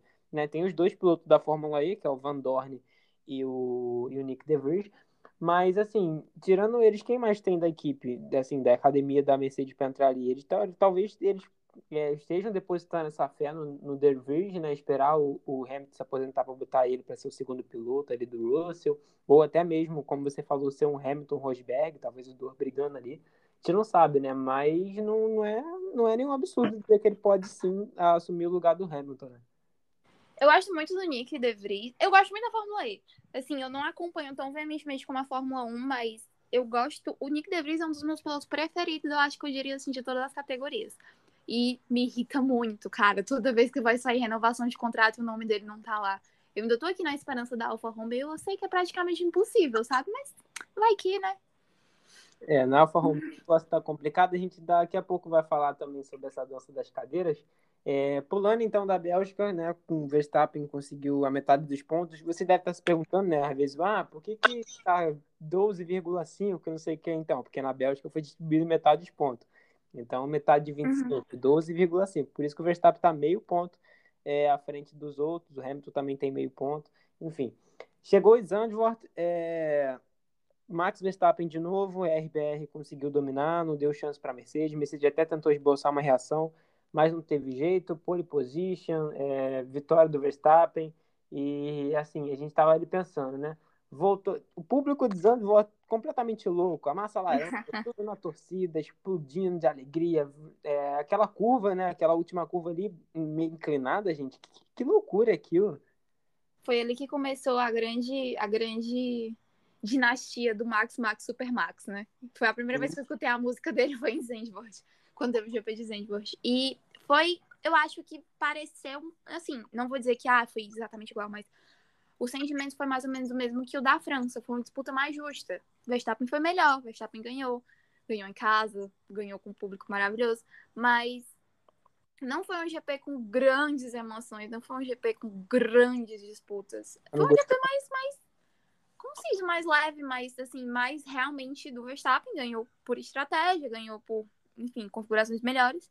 Eu acredito que não tenha sido nada, uau. É um GP de alta velocidade tal, mas foi bem neutro. É, eu vou te falar, eu não gostei muito da corrida de Zandvoort, não. É, eu também não. Não queria dizer não, mas eu também não. Pode, o que você pode dizer? O que você quiser, não tem problema, não, gente. É, é, é que é assim mesmo. Tipo, eu, não, eu realmente não gostei da corrida de Zandvoort. Acho que não trouxe muita, muita emoção. É, não trouxe muita, muita coisa, assim, ah, tipo, ok, o Verstappen ganhou, teve. O Mercedes tentou esboçar uma reação, lá na parte de trás teve algumas coisas, mas assim, nada de, de surpreendente, sabe? Então, assim, ficou naquele, ah, esperava mais. Talvez, se vocês quiserem tirar do calendário ano que vem, eu não ligo. É, pois é. A gente teve o Kubica, né? Correu no lugar do Raikkonen, que Isso, estava doente. E foi, acho que foi nessa corrida que ele falou que ia se aposentar também. Então, o foco ficou aí. Foi a semana inteira da gente falando do Raikkonen. Ninguém ligou muito, assim, pra corrida. Exatamente. Foi na semana... Foi, cara, a semana inteira foi recheada, né? É, acabou o GP da Bélgica, o, o, o Kimi Raikkonen anunciou a aposentadoria. Daí veio, veio a notícia do Bottas na Alfa Romeo, uhum. aí depois veio a notícia do Russell na Mercedes, e aí começou tudo. É, as outras confirmações, né? Vettel e, e Stroll na Aston Martin, o Mazepin e o, o Schumacher, Schumacher, na Haas, né? E, e foi confirmado. A única coisa que não está confirmada ainda é a segunda vaga da Alfa Romeo é, tenha pretensões para que no GP, na semana do GP do Brasil, seja anunciado, é o que tudo se indica, que no GP do Brasil, na semana do GP do Brasil vai ser anunciado o segundo piloto. Tá na briga aí o próprio Devars que a gente comentou. Uhum. É, tem o, o, o, Zul, né, com dinheiro chinês aí chegando para comprar a vaga. Teve, teve os boatos, né, de que a Andretti iria comprar a Alfa Romeo. Parece que a situação melou é, e não vai comprar mais, aí poderia vir o piloto da Indy, que é o, o Colton Herta, lembrei, Colton Herta. É, também tem o, o, o menino da Alpine que está voando no F2, que é o Oscar Piastri. Tá tudo, uhum. todo mundo aí tá, tá pretendido, mas ninguém sabe na real o que, que vai ser. É, particularmente, eu acho que vai ser o Zul, mas sério, eu queria muito que o Piastri pegasse essa vaga. Eu também acho que vai ser o Zul, por razões óbvias e monetárias, né? É, para mim, eu sempre vou torcer pro De Vries, mas eu acho que o, o Colton Herta, né, que eu corria pela, corre pela Indy, ele não tinha pontos na superlicença. Sim. Ele tinha, acho que 36, 35, são 40. Então, mas a última vez, na verdade, que eles meio que colocaram uma pessoa, entre aspas, sem pontos suficientes foi o Verstappen que fez né, esse enorme trabalho. É, também teve Raikkonen e tal. É, mas ultimamente foi o Verstappen, foi inclusive depois do Verstappen que eles mudaram todo o ah, regulamento da superlicença. Então eu fiquei meio que, ah, será que vão abrir essa estação? Será que não? Mas é o que tudo indica que não, né? Que realmente vai vir o chinês e tá tudo certo. Eu realmente também vou ficar muito feliz com essa chegada. Não como eu ficaria com o Nick De Vries, é claro. Sim, sim. É... É, o, o, teve todo também. O Calton Herta ele só iria para a Fórmula 1 caso a Andretti, queria piloto da Andretti na Indy, né? Se a Andretti realmente comprasse a, a, a Sauber, né, a Alfa Romeo ali, investisse ali dentro e queria colocar o, o piloto dele, que é o, o Calton que ao meu ver é um ótimo piloto, né? Tipo, tá lá na, na Fórmula Indy, ganhou algumas corridas esse ano. Mas, assim, é, até ele se acostumar com carro de Fórmula 1 vai ser um processo, andar, tipo, meio atrás, sabe? É, é complicado. Então, acho que seria uma, uma aposta muito arriscada colocar ele, por mais que ele ainda assim também não tenha ponte na superlicença, como você falou. É, enfim, pulando de Zandvoort, vamos para Monza. Monza foi outro. Só um adendo. Meu circuito preferido de todos. Só isso mesmo. Também. Monza. Monza pra mim é, é Monza indo e voltando. E Ricardo venceu, né? Então é o meu preferido de novo, mas. Eu, eu, senti, eu senti essa mesma emoção dois anos atrás. Monza, meu circuito favorito, Ferrari, minha equipe favorita, o Leclerc venceu. Gente, é, é a combinação perfeita, né? Ferrari com a Itália, né? Monza, Leclerc, tudo de bom. Para você, esse ano foi tudo de bom também, né? McLaren, foi. Monza, foi Ricardo. É, foi, foi extremamente incrível, né? Mas que circunstância? Como assim o Ricardo ganhou Monza? Então, gente, é o seguinte, foi uma loucura, né? Mercedes estava tava voando nos treinos livres, até tida como uma favorita para vencer. É, mais uma etapa da corrida sprint, como a gente já tinha comentado. É, o Bottas, ele na qualificação de sexta, conseguiu largar à frente do Hamilton. Aí na corrida sprint ele largou, o Hamilton largou mal, caiu para quinto. É, o que, que mais já aconteceu na sprint? O Verstappen é, ficou sempre ali atrás, o Ricardo em terceiro, Norris em quarto, Hamilton atrás do Norris travado, não conseguiu nada. Acabou que acabou a, a sprint, o Bottas até iria largar na pole na corrida de domingo, mas ele trocou os componentes do motor e largou do fundo do grid. Com isso, Verstappen em primeiro, Ricardo em terceiro, Hamilton em quarto. E aí aconteceu o show. Ricardo, é, viúvas de Maxiel, Ricardo e, e Verstappen na primeira fila. Né? Deu certo para o Ricardo, que assumiu a ponta e dali não saiu mais. Né? E fez uma largada incrível. Nossa, a largada do Ricardo foi muito boa. E sim, de fato, viúvas de Maxiel. Eu ri agora. Mas o Ricardo, ele fez uma corrida muito boa. Ele foi, tava muito seguro. Eu acho que, sei lá, acho que nem ele tava acreditando. O Norris também fez uma corrida muito boa. O Leclerc também fez uma corrida muito boa. É, mas eu acho que depois do, do. Acho que primeiro lugar no que se destacou foi o pódio do. Foi o Ricardo chegando em primeiro lugar. Depois a gente teve essa dupla da, da McLaren. Mas o acidente também não ficou para trás. O acidente foi um negócio assim cenas inesquecíveis da Fórmula 1, porque o Hamilton não, per não perdeu o pescoço dele ali por muito pouco. Gente, o ralo, nossa. Muito pouco, e o pouco se chama ralo. O pouco se chama ralo. Como você estava comentando, o desempenho do, do Daniel Ricardo, ele só não fez o Grand Challenge porque ele não fez a pole, né? Mas, pô, ele, ele, ele, a última volta dele foi a melhor volta da corrida, foi eleito piloto do dia, ele liderou a corrida praticamente inteira, né, sem perder praticamente a liderança, né? Então, assim, foi uma corrida extremamente segura e boa do Daniel Ricardo, né? O pessoal fica falando que o Daniel Ricardo não tá fazendo uma temporada muito boa, mas se você parar para ver os resultados, na maioria das vezes o Ricardo tava dentro dos pontos. Tudo bem que comparado ao Norris, né, que já tá ali na McLaren há bastante tempo, o Norris está fazendo uma temporada excepcional. Comparado ao Norris, realmente o Ricardo está um pouquinho inferior atualmente. Mas, assim, o, o, Ricardo não tá tão mal quanto o pessoal tá falando. O Ricardo tá trazendo pontos para a equipe. Hoje, ele, é, na última corrida, agora nos Estados Unidos, ele já passou do, da barreira dos 100 pontos, está ajudando a McLaren com alguma coisa. Então, assim, conseguiu vencer em Monza, que, assim, nego não esperava, né? Tipo, ah, Ricardo venceu, velho, que legal. Tipo, é, é a décima, é a décima, não, é a oitava vitória dele na carreira, não lembro. Eu também não lembro, mas eu lembro que foi, acho que umas duas corridas antes dela foi a corrida número 200, que já foi, assim, por si só emocionante. Mas o Ricardo chegou um ponto do campeonato que eu lembro que eu pensei, não tenho mais desculpa para defender, não sei mais o que falar, não posso mais dizer que ele tá se acostumando com o carro, porque, nossa, já passou um tempinho, né, considerável. Mas eu acredito que agora, nessas últimas corridas de Monza para cá, ele teve, eu acho que um mau desempenho. Eu, acho, eu não lembro se foi na Rússia, eu acredito que foi. Foi, da, foi na Turquia, Turquia. Foi na Turquia. É, fora isso, eu tô achando que ele tá se destacando muito bem. Muito bem mesmo. Então, eu acredito que ano que vem a temporada dele vai ser bem boa. Ele ainda ele tem dois anos, né? De, dois a três anos de contrato com a McLaren, acho que são três. 20, 21 e 22. É, ou 21, 22, 23. É, exatamente. Me confundi aqui. Mas eu acredito que o ano que vem ele já vai estar tá mais adaptado. Eu não gosto nem de ficar usando essa desculpa de que ah, ele não se adaptou com o carro e tal, não sei o quê. Porque a temporada dele na, na, na Renault ano passado foi relativamente ok. Então, eu não gosto muito de ficar usando essa desculpa. Mas, é, eu acredito que tenha sido o que aconteceu mesmo, porque nas últimas corridas ele tá tendo um resultado muito bom. E eu acredito que Monza tenha sido uma enorme injeção de ânimo para ele. Apesar dele ser muito animado, acho que é sempre bom, né? Sim, exatamente. O, o Ricardo, que, que assim, é para tudo bem que eu acho que ano que vem vai ser bom, sabe por quê? Porque ano que vem o carro é diferente. Então vai ser, para mim, na minha opinião, vai ser igual para todo mundo, porque vão ser coisas diferentes.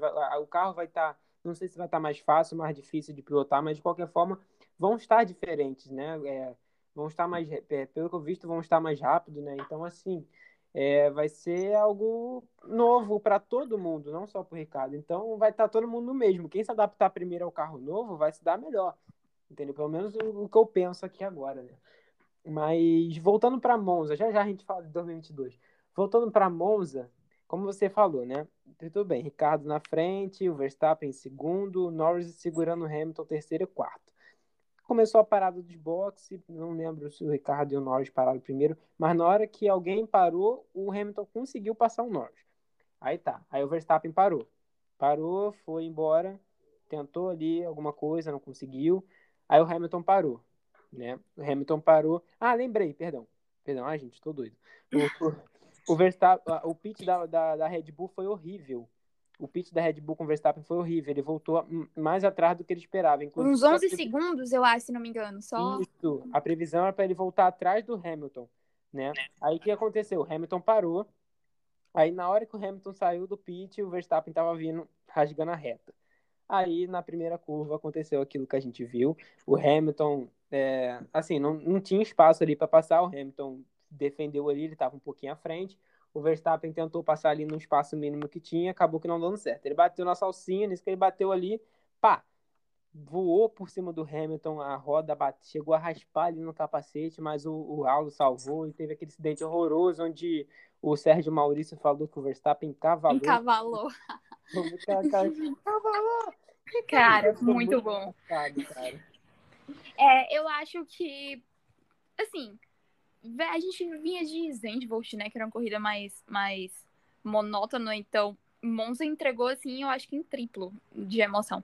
E eles conseguiram bater, sei lá, depois de uma chicane, se não me engano.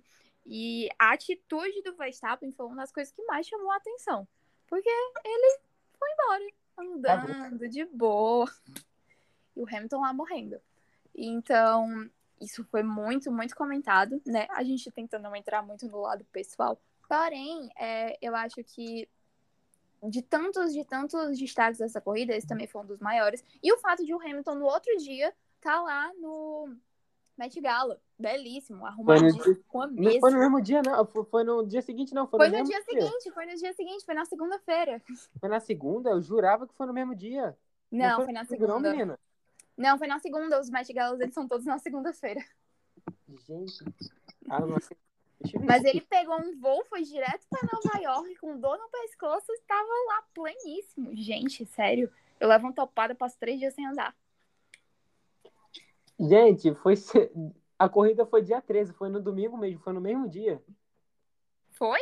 Foi no mesmo dia, foi domingo, tá aqui, 13 de setembro. Passada. Não sabia. Calma, deixa eu ver. Ele, é, é, tanto que eu tinha até comentado, gente. O Hamilton sofreu um acidente, quase perdeu a cabeça ali, né? De, noite, de noite eu tava bem pleno em Nova York, vestido totalmente de galo, né, gente? Que. foi, não, ó, a corrida foi dia 12 de setembro, no domingo. E aí, o evento foi dia 13 de setembro, na segunda, em Nova York. Ele muito provavelmente saiu logo depois da corrida, né? Mas mesmo assim. É. Eu acho que tá tudo bem. Tá, talvez esteja assim, talvez seja da madrugada, sei lá, dependendo do fuso horário, enfim. Horário, pois é. É, vamos, vamos, vamos voltar pro foco aqui. E com isso, então, o, o Ricardo ficou tranquilo, o Max estava no cangote, mas depois do acidente os dois abandonaram. O Ricardo conseguiu vencer a corrida. É, Norris chegou em segundo, McLaren não vencia uma corrida desde, 2000, desde o GP do Brasil de 2012 e não tinha uma dobradinha já, se não me engano, desde 2011 ou 2010, não lembro exatamente a dobradinha. E o Bottas, que escalou o pelotão inteiro, chegou em terceiro. Né? É, foi uma corrida também fantástica do Bottas. Enfim, foi Monza entregou para a gente tudo aquilo que Bélgica e Zandvoort não entregou. É, e não só Monza, né? Rússia. Nossa, o que, foi? E Rússia a gente já estava vindo assim meio desacreditado, porque já tem a invencibilidade da Mercedes. Então as pessoas, ah, vai ser uma corrida mó chata. Não, Mercedes vai liderar do começo ao fim, mas nossa, não foi assim mesmo. Hum. Qualificação com pista molhada, né? Começou com a pista molhada, a Mercedes estava ali dominando. Só um adendo, né? O Verstappen trocou todos os componentes do motor e ia largar na última colocação do grid, então ele teria que remar o grid inteiro. É, tudo bem, qualificação com pista molhada, estava é, tudo indo bem para a Mercedes, até que no final do Q3 a pista começou a secar. O Russell foi muito perspicaz e falou assim: acho que dá para botar pneu slick. Ele botou pneu slick, até a pista se acostumar, até o pneu se acostumar ali, demorou um pouquinho. Mas enfim, os pneus slick, os pneus slicks fizeram efeito. O Russell conseguiu um bom tempo ali, ficou em terceiro. Né? O, aí chegou o, o Sainz, roubou a pole ali do Hamilton, fez ali o melhor tempo. Aí depois chegou o Norris, roubou a pole do, do, do Sainz. E o Hamilton errou, não conseguiu melhorar o tempo, ficou ali para a quarta colocação. É, ou ele foi terceiro, o Russell foi quarto, não lembro exatamente. Mas ficou nisso, né? A pole, primeira pole position da carreira de Lando Norris. E outra duplinha, né, na frente, né? A gente falou de Maxiel e Monza, agora a gente teve Carlando na frente. Carlando. Diretamente na Rússia, na largando, né? É, eu acho que a, o final de semana inteiro em si foi um grande aprendizado pro Norris, sabe? Ele foi assim do céu ao inferno. E eu acredito, foi até o que eu sempre falei, assim, todo mundo que me perguntava quando acabou esse GP, ah, o que é que eu achei, o que é que eu falava, o que eu falaria pro Norris e tal. Ele errou agora para ele nunca mais errar. E ainda bem que ele errou agora, que ele é novo, que ele acabou de começar o contrato dele. Porque imagina ele, ele errando, ele cometendo esse erro, sei lá, numa disputa de campeonato. É, filho. Corrida do ano.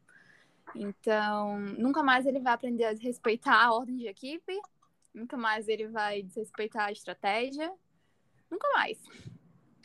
Cara, eu vou, eu vou, eu vou, eu vou ficar assim de boa com o Nando, sabe? Porque é, é extremamente difícil, né? Ele, ele viu a, a, única oportunidade que ele tinha de vencer. É, assim, ele pode, ele pode ter visto que, pô, não vou ter outro jeito de vencer. Será que eu se manter na pista o tempo todo, eu, eu consigo? Talvez eu consiga, sabe? Tipo, às vezes a gente fica cego, sabe? Mas acabou que, infelizmente, as circunstâncias não deixaram, né? É, para quem não viu a corrida da Rússia, foi aquilo. O Sainz assumiu a ponta logo na largada, depois é, da primeira curva. Aquela, aquela fotão dos carros, um do lado do outro, foi. Nossa, ficou muito linda aquela foto. É, mas depois não demorou muito, o Norris repassou o Sainz. É, o, um, só um outro, um outro adendo, a gente adora dar adendo. O, o, a Mercedes trocou de novo o componente do Bottas, só que dessa vez foi proposital para ele largar lá de trás e tentar segurar o Verstappen. Não durou três voltas. O Verstappen passou de passagem para cima do Bottas e prejudicou a corrida do coitado inteiro. Mas, enfim. Aí tá, o Hamilton ficou preso um tempo atrás do Ricardo, depois ele parou, conseguiu voltar à frente, e aí ficou aquela expectativa no final. Pô, será que o Hamilton chega no Norris? Lá na frente já, o Hamilton tirando, tirando, tirando, chegando próximo. Nisso que o Hamilton chegou próximo, veio a, a chuva que atingiu a Rússia no, no, no, sábado, né? Voltou a chuva, voltou a chover, pista molhada, tava todo mundo naquela, pô, para, não paro, para, não paro. E no fim, a pessoa que mais se beneficiou, se beneficiou com isso foi o, o Verstappen também, né? Que largou em último, conseguiu colocar os pneus é, de intermediário na hora certa e chegar em segundo. O, o, aconteceu aquilo com o Norris, né? Que o Norris teimou, não quis colocar pneu intermediário é, chegou ali na curva 8, se eu não me engano, ele escapou da pista, já com pneus slicks, que ele não tinha condição. Ele, droga, vou pro box. droga, vou pro box. É, e, e, deu passagem pro Hamilton, que já tinha trocado de pneu, conquistar a centésima vitória na carreira do Lewis Hamilton. É, ninguém nunca imaginou que isso ia acontecer, cara. Eu duvido. Alguém, eu, eu, alguém me belisca, fala assim, pô, será que alguém chega a 100 vitórias? Eu falo, eu, eu 10 anos atrás eu falava, não, ninguém chega a 10 vitórias, tá doido? A 100 vitórias, tipo. Feito impressionante, né, o Gabi? É, eu, tipo assim, ela, ele conseguiu esse marco justamente numa pista de invencibilidade da Mercedes. Desde, sei lá, desde. Enfim, porque a pista de, de Sochi ela tem seus, suas idas e vindas, né? Mas ele conseguindo um lugar muito, muito marcante para a própria equipe. E uma coisa que eu achei muito legal foi ele ter conseguido é, essas 100 justamente numa corrida que o Max fez de uma forma tão boa, porque, nossa, ele não, ele não imaginava que ele ia subir, né? Mas eu, eu achei legal o fato de o Hamilton ter conseguido isso logo ali com um inimigo, entre aspas, dele do lado de um avisando, beleza, você conseguiu, mas eu tô aqui. E, mas assim, eu acredito que o grande destaque da corrida foi o Norris mesmo. Ele não ganhou, mas para mim ele ganhou porque ele só não ganhou as últimas voltas. E a situação dele me lembrava muito o Rubinho em Hockenheim, acho que 2000, que sim, conseguiu sim. a primeira vitória dele nas mesmas condições, né? Não exatamente nas mesmas condições, mas em condições muito parecidas. Então, eu não culpo ele. Eu até digo, eu faria o mesmo, faria o mesmo que ele. Não pararia, não. Eu ia segurar até onde desce, com a certeza de que eu segurei até onde deu. Eu também. Pois é, então não julgo, faria o mesmo. É, eu também faria o mesmo. Por isso que eu falei, eu não vou julgar o Norris, porque eu entendo ele e eu também faria. Talvez eu não teria gritado com a, com a equipe, né? Porra, me deixa sozinho. Talvez eu não teria feito isso, que eu sou um pouco mais calmo, né? Eu sou um pouco mais zen. Mas sim, você colocando um pouco no, no lugar dele, eu acho que, que eu também faria o mesmo, né? É, enfim, o Verstappen, cara, foi uma corrida incrível dele. Ele vindo de trás e tal, tipo, se aproveitou bem ali da chuva, conseguiu se beneficiar ali. É, e com a vitória do Hamilton, o Hamilton voltou a assumir a liderança do campeonato naquele momento. É, e dali a gente não sabe, pô, os dois estão em alto nível, um nível completamente dos outros, diferente dos outros pilotos, né? Um nível completamente mais é, alto, vamos botar assim. É, cara, o que, essa, o que essa disputa de Max e Hamilton tá, tá assim, impressionando a gente é incrível. A gente viu no, no GP dos Estados Unidos, que a gente vai falar já já que está chegando, é, cara, impressionante o nível que tá Hamilton Verstappen. A gente chegou na, na Turquia, que foi a próxima corrida depois da Rússia. Assim, tipo, cara, o, o Hamilton dominando ali no, nos treinos livres, fez a pole ali, só que ele trocou um, uma pequena peça ali do motor, acabou largando em décimo. É, inclusive teve a pintura branca da RBR na Turquia. Uhum. E a gente pensou, nossa, o Hamilton vai vir com tudo ali de trás. Foi a pista que ele foi heptacampeão ano passado. Vai vir de trás, vai passar todo mundo. Só que não foi bem assim, né? Teve de novo pista molhada. A gente teve bastante pista molhada esse ano, né? É, pista molhada. E assim, conseguiu só uma quinta colocação. Não sei se foi erro dele. Não sei se a Mercedes talvez tenha vacilado na estratégia de, de ter parado, porque estava pensando em não parar, né? Foi uma doideira aquela corrida da Turquia. E a corrida da Turquia, a gente esperava outra, outro cenário, justamente pelo que foi ano passado. No passado a gente teve pole do Stroll, né? Hepta do, do Hamilton. E teve todos aqueles problemas de recapeamento da pista, porque choveu, começou a soltar óleo, foi um grande sabão. Mas mesmo assim foi bem emocionante a Turquia no passado. Eu lembro que nossa, foi uma das corridas mais, assim, memoráveis. E esse ano a gente estava esperando mais ou menos a mesma coisa, o que não foi o que aconteceu, mas eu acredito que o destaque tenha sido realmente do Bottas. Ele foi, ele teve, fez uma corrida muito boa. É, a pista estava molhada e tal, ele conseguiu é, primeiro lugar, uma coisa que talvez não vai acontecer nunca mais na carreira dele. E a gente até falou bem pouco do Bottas, né? A gente realmente focou mais no Hamilton, no Verstappen. Mas o Bottas está ali no terceiro lugar. Acredito que ele não vá segurar até o fim do campeonato. Infelizmente, tem é, Pérez e Norris vindo aí. Acredito que ainda possa ter essa virada. Mas a corrida, a gente não pode dizer, tipo, ah, foi a pior corrida da temporada. Eu acredito que sim, né? Foi uma das piores corridas da temporada. Eu diria até que foi a pior até agora. Mas, mesmo assim, foi só uma, mais uma corrida para somar ponto, para abrir vantagem, né? Que o Max ficou em segundo lugar. E também, né, claro, o destaque do, da pintura dos carros, como tu falou. Adorei, achei belíssimo os macacões também, achei muito bonitos, né? Que era para ser em homenagem à Honda, porque era para ser no GP do Já... Japão, né? Pois é. E aí, é isso, basicamente. O Leclerc, mais uma vez, terminou em quarto lugar. Não sei se eu, se eu rio, se eu choro. Enfim, é, é complicado, né? Mas foi como você falou, cara. O Bottas, inclusive, até esse GP da Turquia, depois desse GP da Turquia, ele foi simplesmente o melhor piloto depois das férias, né? Ele foi o piloto que mais pontuou, ele conseguiu o pódio em Monza largando de último. Apesar da Mercedes ter trocado o componente dele na Rússia, ele conseguiu chegar, se eu não me engano, em quinto na, ou em quarto, exatamente, não lembro aonde que ele chegou na, na Rússia, mas conseguiu trazer pontos ali.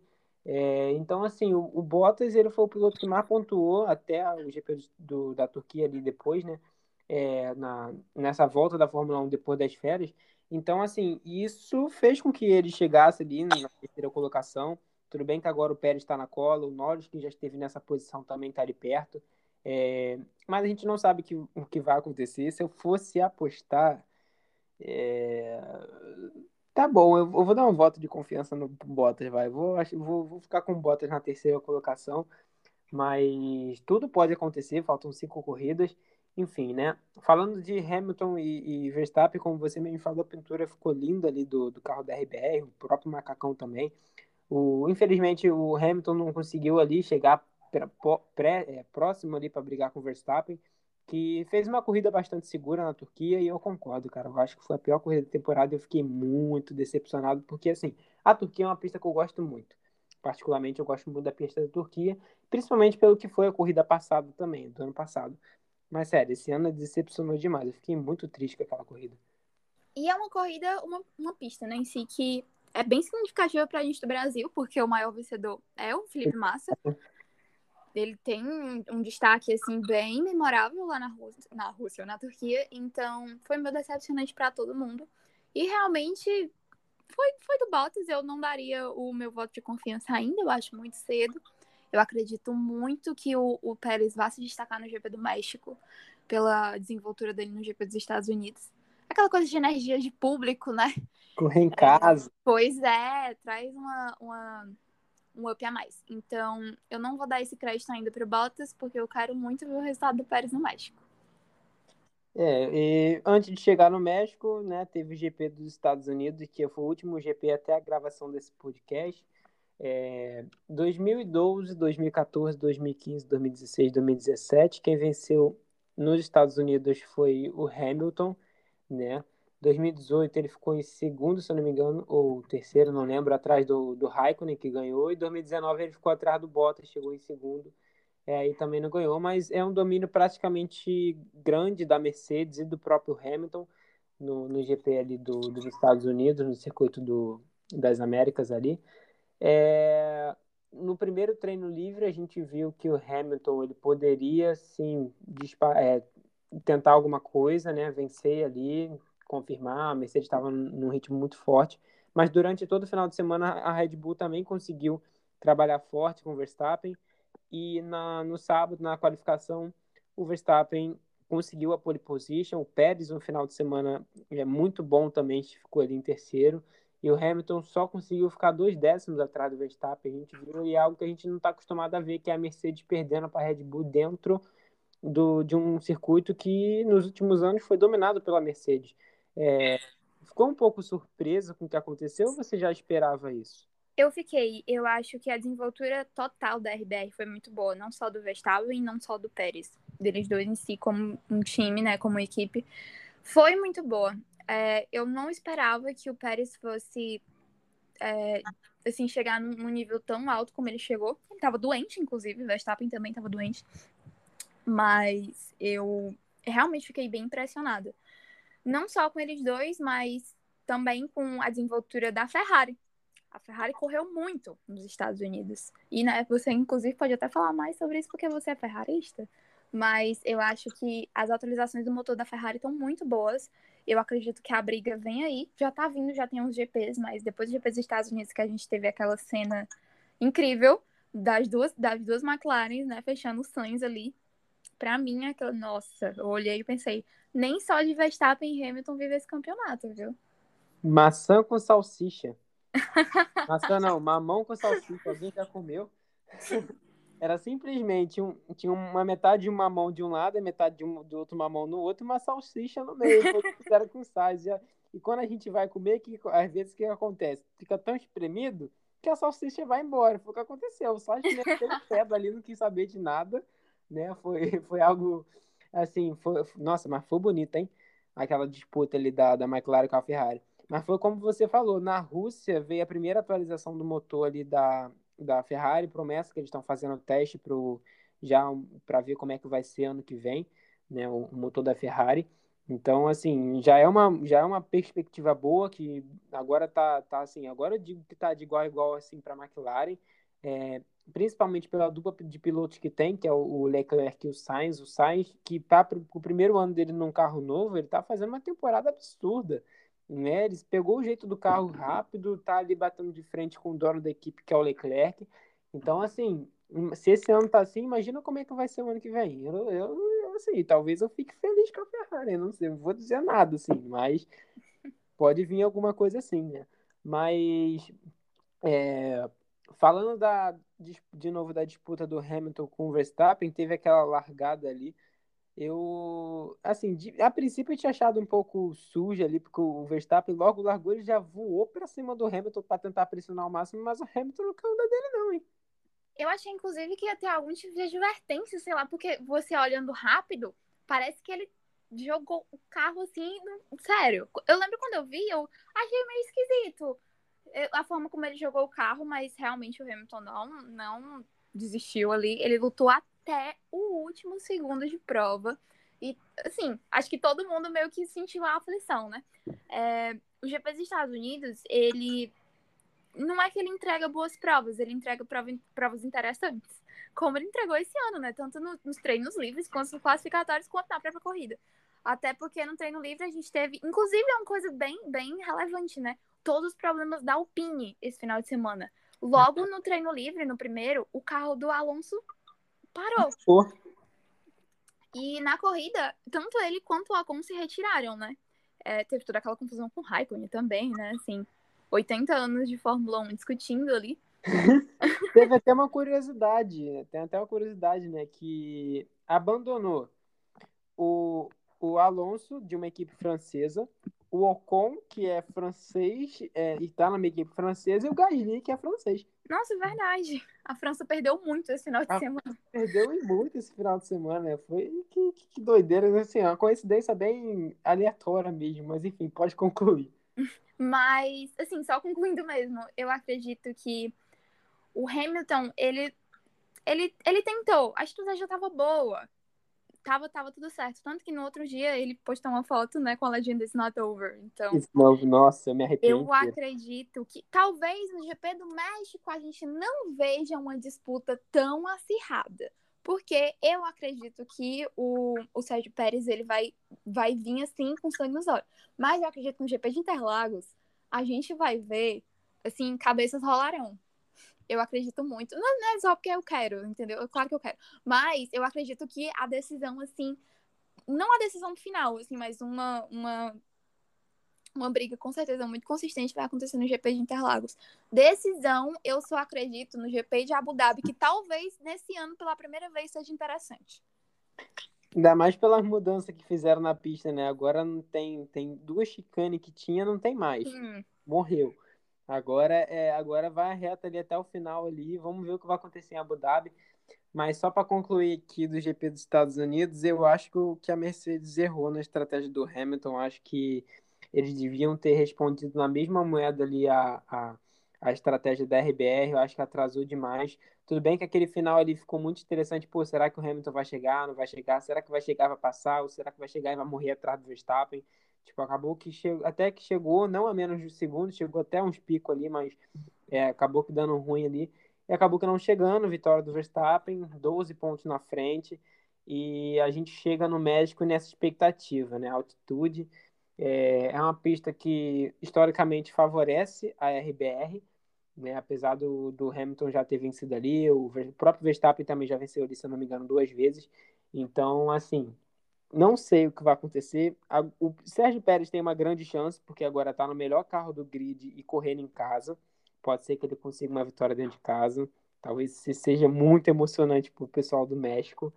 É...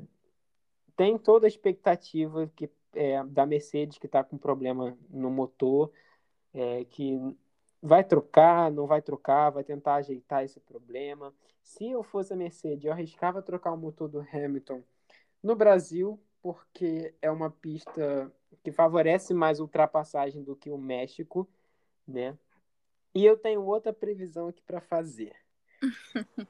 é, o Verstappen ele não vai até o final com o mesmo motor. Ou ele vai colocar um motor novo largado no fundo do grid em alguma corrida, ou ele vai usar um motor velho que ele usou já com quilometragem para terminar a temporada. Talvez não no mesmo nível do, de um motor novo, né? Pode ser que o motor é, tenha um desempenho menor do que um motor novo. Daí vai a, estratégia da RBR, porque se a gente olhar as estatísticas, nenhum, nenhum até agora conseguiu completar mais do que, se eu não me engano, sete corridas ou oito corridas com o mesmo motor. Não foi no máximo seis, se eu não me engano. E quando o Verstappen mudou, trocou, na, trocou o motor na Rússia, foi Rússia, foi Turquia, foi Estados Unidos e ainda tem mais cinco. Então são oito corridas que ele teria que aguentar com o mesmo motor. Será que ele troca de motor, bota um novo? Será que ele aguenta com os outros motores ou bota o motor velho? Sim, eu tô com essa previsão na cabeça, porque talvez o Hamilton esteja segurando não trocar o motor para ter que trocar só uma vez, sabe? Eu acho que. Eu não tô, na verdade, pensando muito na estratégia de motores, sabe? Tu, tu tocou agora num ponto que eu tô pensando. Nossa, mas será mesmo? É, eu não sei, porque isso colocaria em risco muita coisa. Então, como tu falou, de fato, é, Interlagos talvez seja a melhor opção. Talvez eles tenham uma carta na manga, né? A gente não tem como saber. Mas eu realmente eu acho que tem que ser uma coisa extremamente, extremamente bem calculada com o deus da meteorologia, da Pirelli, entendeu? Pra não fazer feio qualquer erro agora nessa última, nessa, nessas últimas corridas, né? Pode decidir um título, que pode ser o recorde do Hamilton e o primeiro do Verstappen, né? É, verdade, verdade. Vamos ver se a, se a Pirelli não dá problema, vamos ver se eu, cara, eu vou te falar, eu falei essa toda história do motor, porque é o que tá circulando por aí. E assim, é, essa temporada tá tão boa, tão boa, que eu tô com medo de decepcionar no final. A temporada ser decidida por isso. Pô, eu quero a temporada que seja decidida na pista, pô, de verdade. Não quero que motor, quebra de motor defina alguma coisa, sabe? Então, assim, se for trocar de motor, que troque logo os dois, os dois façam isso rápido, faça no Brasil. Pô, vem os dois, vamos bater assim, troca os dois no Brasil, os dois vêm de trás fica ótimo. Aí, quem aí é bom que a gente tem o quê? Um, um, um, campeão aí completamente improvável, sei lá. Vitória inédita no Brasil, pô. Quem tiver Interlagos vai ver o quê? O Leclerc vencendo, que isso? Imagina. Nossa, eu não vou para Interlagos, então ia ficar triste. Você vai para Interlagos, Gabi? Não, não vou. Eu moro, infelizmente, do outro lado do Brasil, então completamente inviável. É, talvez eu consiga aí ano que vem ou daqui a alguns anos, mas é um sonho meu, mas ainda não vou para Interlagos, né? Enfim, temos todas essas expectativas, a gente resumiu bastante o que foi essa temporada, que no momento o Verstappen lidera com 12 pontos de vantagem, Hamilton é, é o segundo, né? No campeonato de construtores, a, a Mercedes ainda está na frente da Red Bull, mas com essa melhora do Pérez ultimamente, o Pérez pode chegar aí e ajudar a Red Bull a chegar na Mercedes também no campeonato de construtores. É, o que mais? A gente tem uma boa briga pelo, pelo P3 de construtores também, Ferrari e McLaren, as duas maiores vencedoras da história da Fórmula 1, brigando para ver quem vai ser a terceira força de 2021. A gente também tem a briga pelo terceiro lugar no campeonato mundial de pilotos, que está entre Bottas, Pérez, Norris. É, o Leclerc ainda está uns 30 pontos atrás do Norris. Mas assim, meu clubismo vai falar que não é impossível, mas talvez seja bem difícil chegar no Norris, mas quem sabe, né? É... que mais que de briga que a gente tem? Muito provavelmente a Williams continua à frente da Alfa Romeo e vai se consolidar como oitavo. E a gente tem uma briga particular pelo quinto lugar no campeonato de construtores também, que é a Alpine junto com a AlphaTauri ali, são 10 pontos de diferença, que também é uma grana, né, que, que faz diferença. Será que a Alpine vem bem pro ano que vem? Será que a AlphaTauri deixa de ser uma equipe júnior da, da RBR para brigar lá na frente? Tipo, tudo são tão teorias, né? Mas o que, que você espera para esse fim de temporada e o que, que você espera pro ano que vem, Gabi? Cara, eu acredito que é, tanto a Alpine quanto a Alfa Romeo, elas, elas duas têm dois pontos que eu considero, entre aspas, assim, muitas aspas, por favor, não me julguem, fraco. Que é o Tsunoda e o Ocon. É, eu acho que o, o Alonso, ele, como a gente mesmo falou, ele tá tendo um desempenho muito bom. Muito bom. Então, principalmente depois das férias, né, de verão.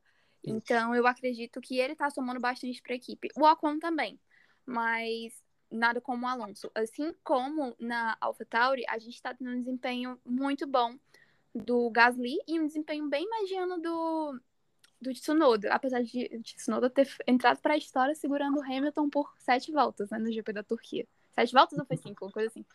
Então, foi, ele, ele, ele deu o nome dele, ele fez o nome dele. Então, eu acredito que ambas as equipes são muito boas, né? Claro que algumas têm, têm particularidades melhores, mas eu acredito que os papéis de segundo piloto, né, no caso de ambas as equipes, elas, eles tendem a ser muito decisores nessa somagem de pontos. A gente não sabe muito bem por que, que o Tsunoda foi acabar ali, né? A gente tinha outros nomes também. Assim, a gente suspeita que seja por dinheiro, tal, blá blá blá. Ele teve um desempenho ok na Fórmula 2, mas a gente tinha assim, candidatos melhores. Eu acredito que até o próprio Sérgio Sete Câmara, né? Que corre, correu pela Fórmula E, uhum. é, que estava sendo cogitado. Eu acho o Sérgio um piloto muito bom. E realmente, assim, a gente não sabe muito bem o que rolou próprio Tsunoda, né, falou quando foi renovar o contrato, não sei porque que renovaram, porque eu vivo batendo e dando prejuízo para a equipe. Então, eu acredito que o, o, grande problema dessas duas equipes ali, que ficam ali pelo meio do, do pelotão, é, seria os seus segundos pilotos. E é isto. Assim, é... o Tsunoda, quando ele estava na Fórmula 2, eu não, já não gostava muito dele, né? Mas tudo bem, é um piloto ok. É, e até achava que ele já ia conseguir a vaga na Fórmula 1, conseguiu tal. Só que depois que eu vi o desempenho dele esse ano, um desempenho assim, que com o carro da AlphaTauri, tudo bem que é o primeiro ano dele, vamos dar um crédito. Mas assim, é, pelo desempenho dele, que para mim foi bem abaixo do que até eu esperava, até para um estreante, né, que é o Tsunoda, eu achava que até a, o próprio Helmut Marko ele ia trocar de piloto, né, porque o Lawson tá voando na Fórmula 2, é, ele foi quase que foi campeão da DTM também, então achava que o Lawson poderia ter uma, uma grande oportunidade ali na AlphaTauri ano que vem. Só que a, a prefiro continuar com o Tsunoda, né? É bom que tem mais um ano, vamos ver como é que ele se sai. É, sobre o Ocon, cara, tipo, tudo bem, o Ocon ganhou corrida na Hungria e tal, foi grande ponto, mas para você ver o tamanho do Alonso, mesmo que o Ocon tenha ganho a corrida, o Alonso está na frente no campeonato, o acúmulo de pontos que ele, que ele trouxe para a Alpine, a Alpine está na frente, é, no campeonato da, da Fatal e das outras equipes que não estão brigando ali na frente, muito por conta do, do, desempenho do Alonso, né? Então, assim, como você falou, cara, são, são, são duas incógnitas que a gente não sabe como é que vai ser ano que vem, que pode ser que a, a, a equipe venha a depender deles e eles não entreguem tanto resultado. E aí vem Alonso perto de aposentar, o Ocon ele, o Ocon não vai ser demitido assim, porque talvez. É, eu, eu, analisei aqui, ele tem contrato até 2024, ele renovou o contrato até 2024. Então a gente vai ter mais um, mais bons anos de Ocon aí, talvez ainda. Né? Mas, cara, não sei o que eu esperar. É... pode falar, pode falar. Não, eu só, só ia dizer isso. O Ocon, ele é um piloto muito bom. Muito bom, assim. Não tô nem dizendo que ele não é, não, pelo amor de Deus. Eu gosto muito dele, eu gosto muito do desempenho dele. Eu acredito que é, assim, treino, melhorar. O foda, o foda é, tipo, o companheiro dele é o Alonso, né? Exatamente, olha a linha de comparação dele, é complicado. Como é que ele se chama piloto? O, o, o, companheiro dele é o Alonso. Exatamente. É, é complicado, né? É, enfim, vamos aqui na, chegando na reta final do nosso podcast de hoje. É, Gabi, Terceiro lugar nos construtores. Você vai de clubismo ou você vai falar que vai ser a Ferrari? Olha, eu vou de clubismo, mas o meu clubismo, ele é real. Eu realmente acho que vai ser da McLaren. Realmente mesmo. É... A, a Ferrari tá vindo aí com um motorzão, né? Pode ser que eu esteja errada. Espero não. Mas eu acredito que é o terceiro lugar é da McLaren. Meu clubismo vai vencer um pouquinho. É, eu, eu vou falar que eu vou misturar o meu clubismo também com a realidade. A gente tá com o motorzinho adulterado, entendeu? Não quero saber. O motorzinho adulterado tá aí, a Ferrari vai dar uma arrancada nessa reta final, vai vencer no Brasil e a gente vai conseguir o terceiro lugar, que é onde a gente merece estar. Vou, vou misturar esse, esse meu clubismo aí. Tudo bem que eu gosto muito do Norte, gosto muito do Ricardo, mas não, não vai dar pra eles, não. É, Hamilton Verstappen, quem ganha, quem você, para quem você tá torcendo e quem você acha que vai ganhar? Eu tô torcendo pro Hamilton, mas é do Verstappen. Assim, é uma coisa que eu sempre falo. Eu não tenho nem nem para onde assim fugir. O Verstappen, ele veio pra ficar e começou esse ano. Então, eu acredito que seja do Verstappen, apesar de eu estar torcendo bastante pro Hamilton, mas eu acho que esse ano não vem aí não. Ai, que dor. eu, eu tô torcendo muito pro, pro Hamilton também. É, só que esse é assim, eu tava. Não, não é que depois eu, eu fiquei muito desmotivado depois de Estados Unidos, é, mas eu pensei assim, pô, cara, será que esse campeonato vai mesmo ficar com, com Verstappen? Só que aí o Hamilton fez o tweet no dia seguinte, it's no over, né? Tipo, uhum. Me arrepiei, né? Eu fiquei assim, ai meu Deus do céu. Eu vou. Tá, eu vou apostar. Eu vou falar que vai dar Hamilton. Acho que tem, temos cinco corridas. Né? Eu acredito que o Hamilton e a Mercedes, com a experiência que tem, com o espírito de vitória que ele tem desde que eles têm né, desde 2014, eu acho que vai ser fundamental nesse, nessa reta final. Então eu vou seguir meu coração e por mais que o Verstappen esteja na, numa baita temporada, fazendo a melhor temporada dele, inclusive uma temporada superior do Hamilton, ainda assim acho que vem o octa aí do, do patrão, né? É. Eu acho que é o que todo mundo tá torcendo, né? A gente, a gente quer muito que venha, mas a gente tá meio que desacreditado. Um tá pouco. difícil, vou falar, tá difícil. De qualquer forma, quem vencer vai ser merecido, isso eu tenho certeza. Sim, com certeza. Enfim, é, a gente vai chegando ao fim do nosso podcast. Eu quero agradecer a, a sua presença, Gabi, aqui hoje. É, espero que vocês tenham gostado. É, Gabi, quais são as redes sociais para o pessoal te seguir? É, o meu Instagram é Gabriela Dali, aí tem um underlinezinho. E eu também tenho um Instagram que eu falo sobre Fórmula 1, na verdade sobre automobilismo em geral, às vezes eu boto um Fórmula 2, um Fórmula E, que é Entre Chicanes. Assim, é só lembrar do, do acidente do Verstappen com Hamilton, Entre Chicanes. E eu também queria agradecer, né, porque foi um convite, assim, bem aleatório, mas que deu super certo. E eu adorei participar, podem me chamar aí outras vezes, eu realmente achei bem legal. Eu sempre falo que, ah, nossa, é pra falar de Fórmula 1? Não, que horas? Agora? Tô indo. É, é muito, muito obrigado. Eu que agradeço você ter topado isso comigo. É, pode deixar que a gente vai te chamar mais vezes. A gente está sempre gravando aí, sempre trazendo pessoas. Então, quem gosta de Fórmula 1, quem gosta de falar mesmo de Fórmula 1, tá sempre, é sempre muito bem-vindo aqui. É, me sigam também nas redes sociais, no, no Instagram Ferreira Jones, é, ferreira.jones é, e arroba mf1 underline Brasil. E no Twitter, só Ferreira Jones e o MF1BR, que é a página oficial do, do podcast. Tá, e eu quero novamente agradecer a, a Gabi e a vocês que estão nos ouvindo até agora. É, semana que vem tem Grande Prêmio do México, logo após, como vocês sabem, no domingo, ou mesmo na segunda, a gente volta para trazer mais um episódio do podcast, tá bom? Então, muito obrigado, Gabi, muito obrigado a todos que nos ouviram e até a próxima. Até a próxima, muito obrigada. Valeu!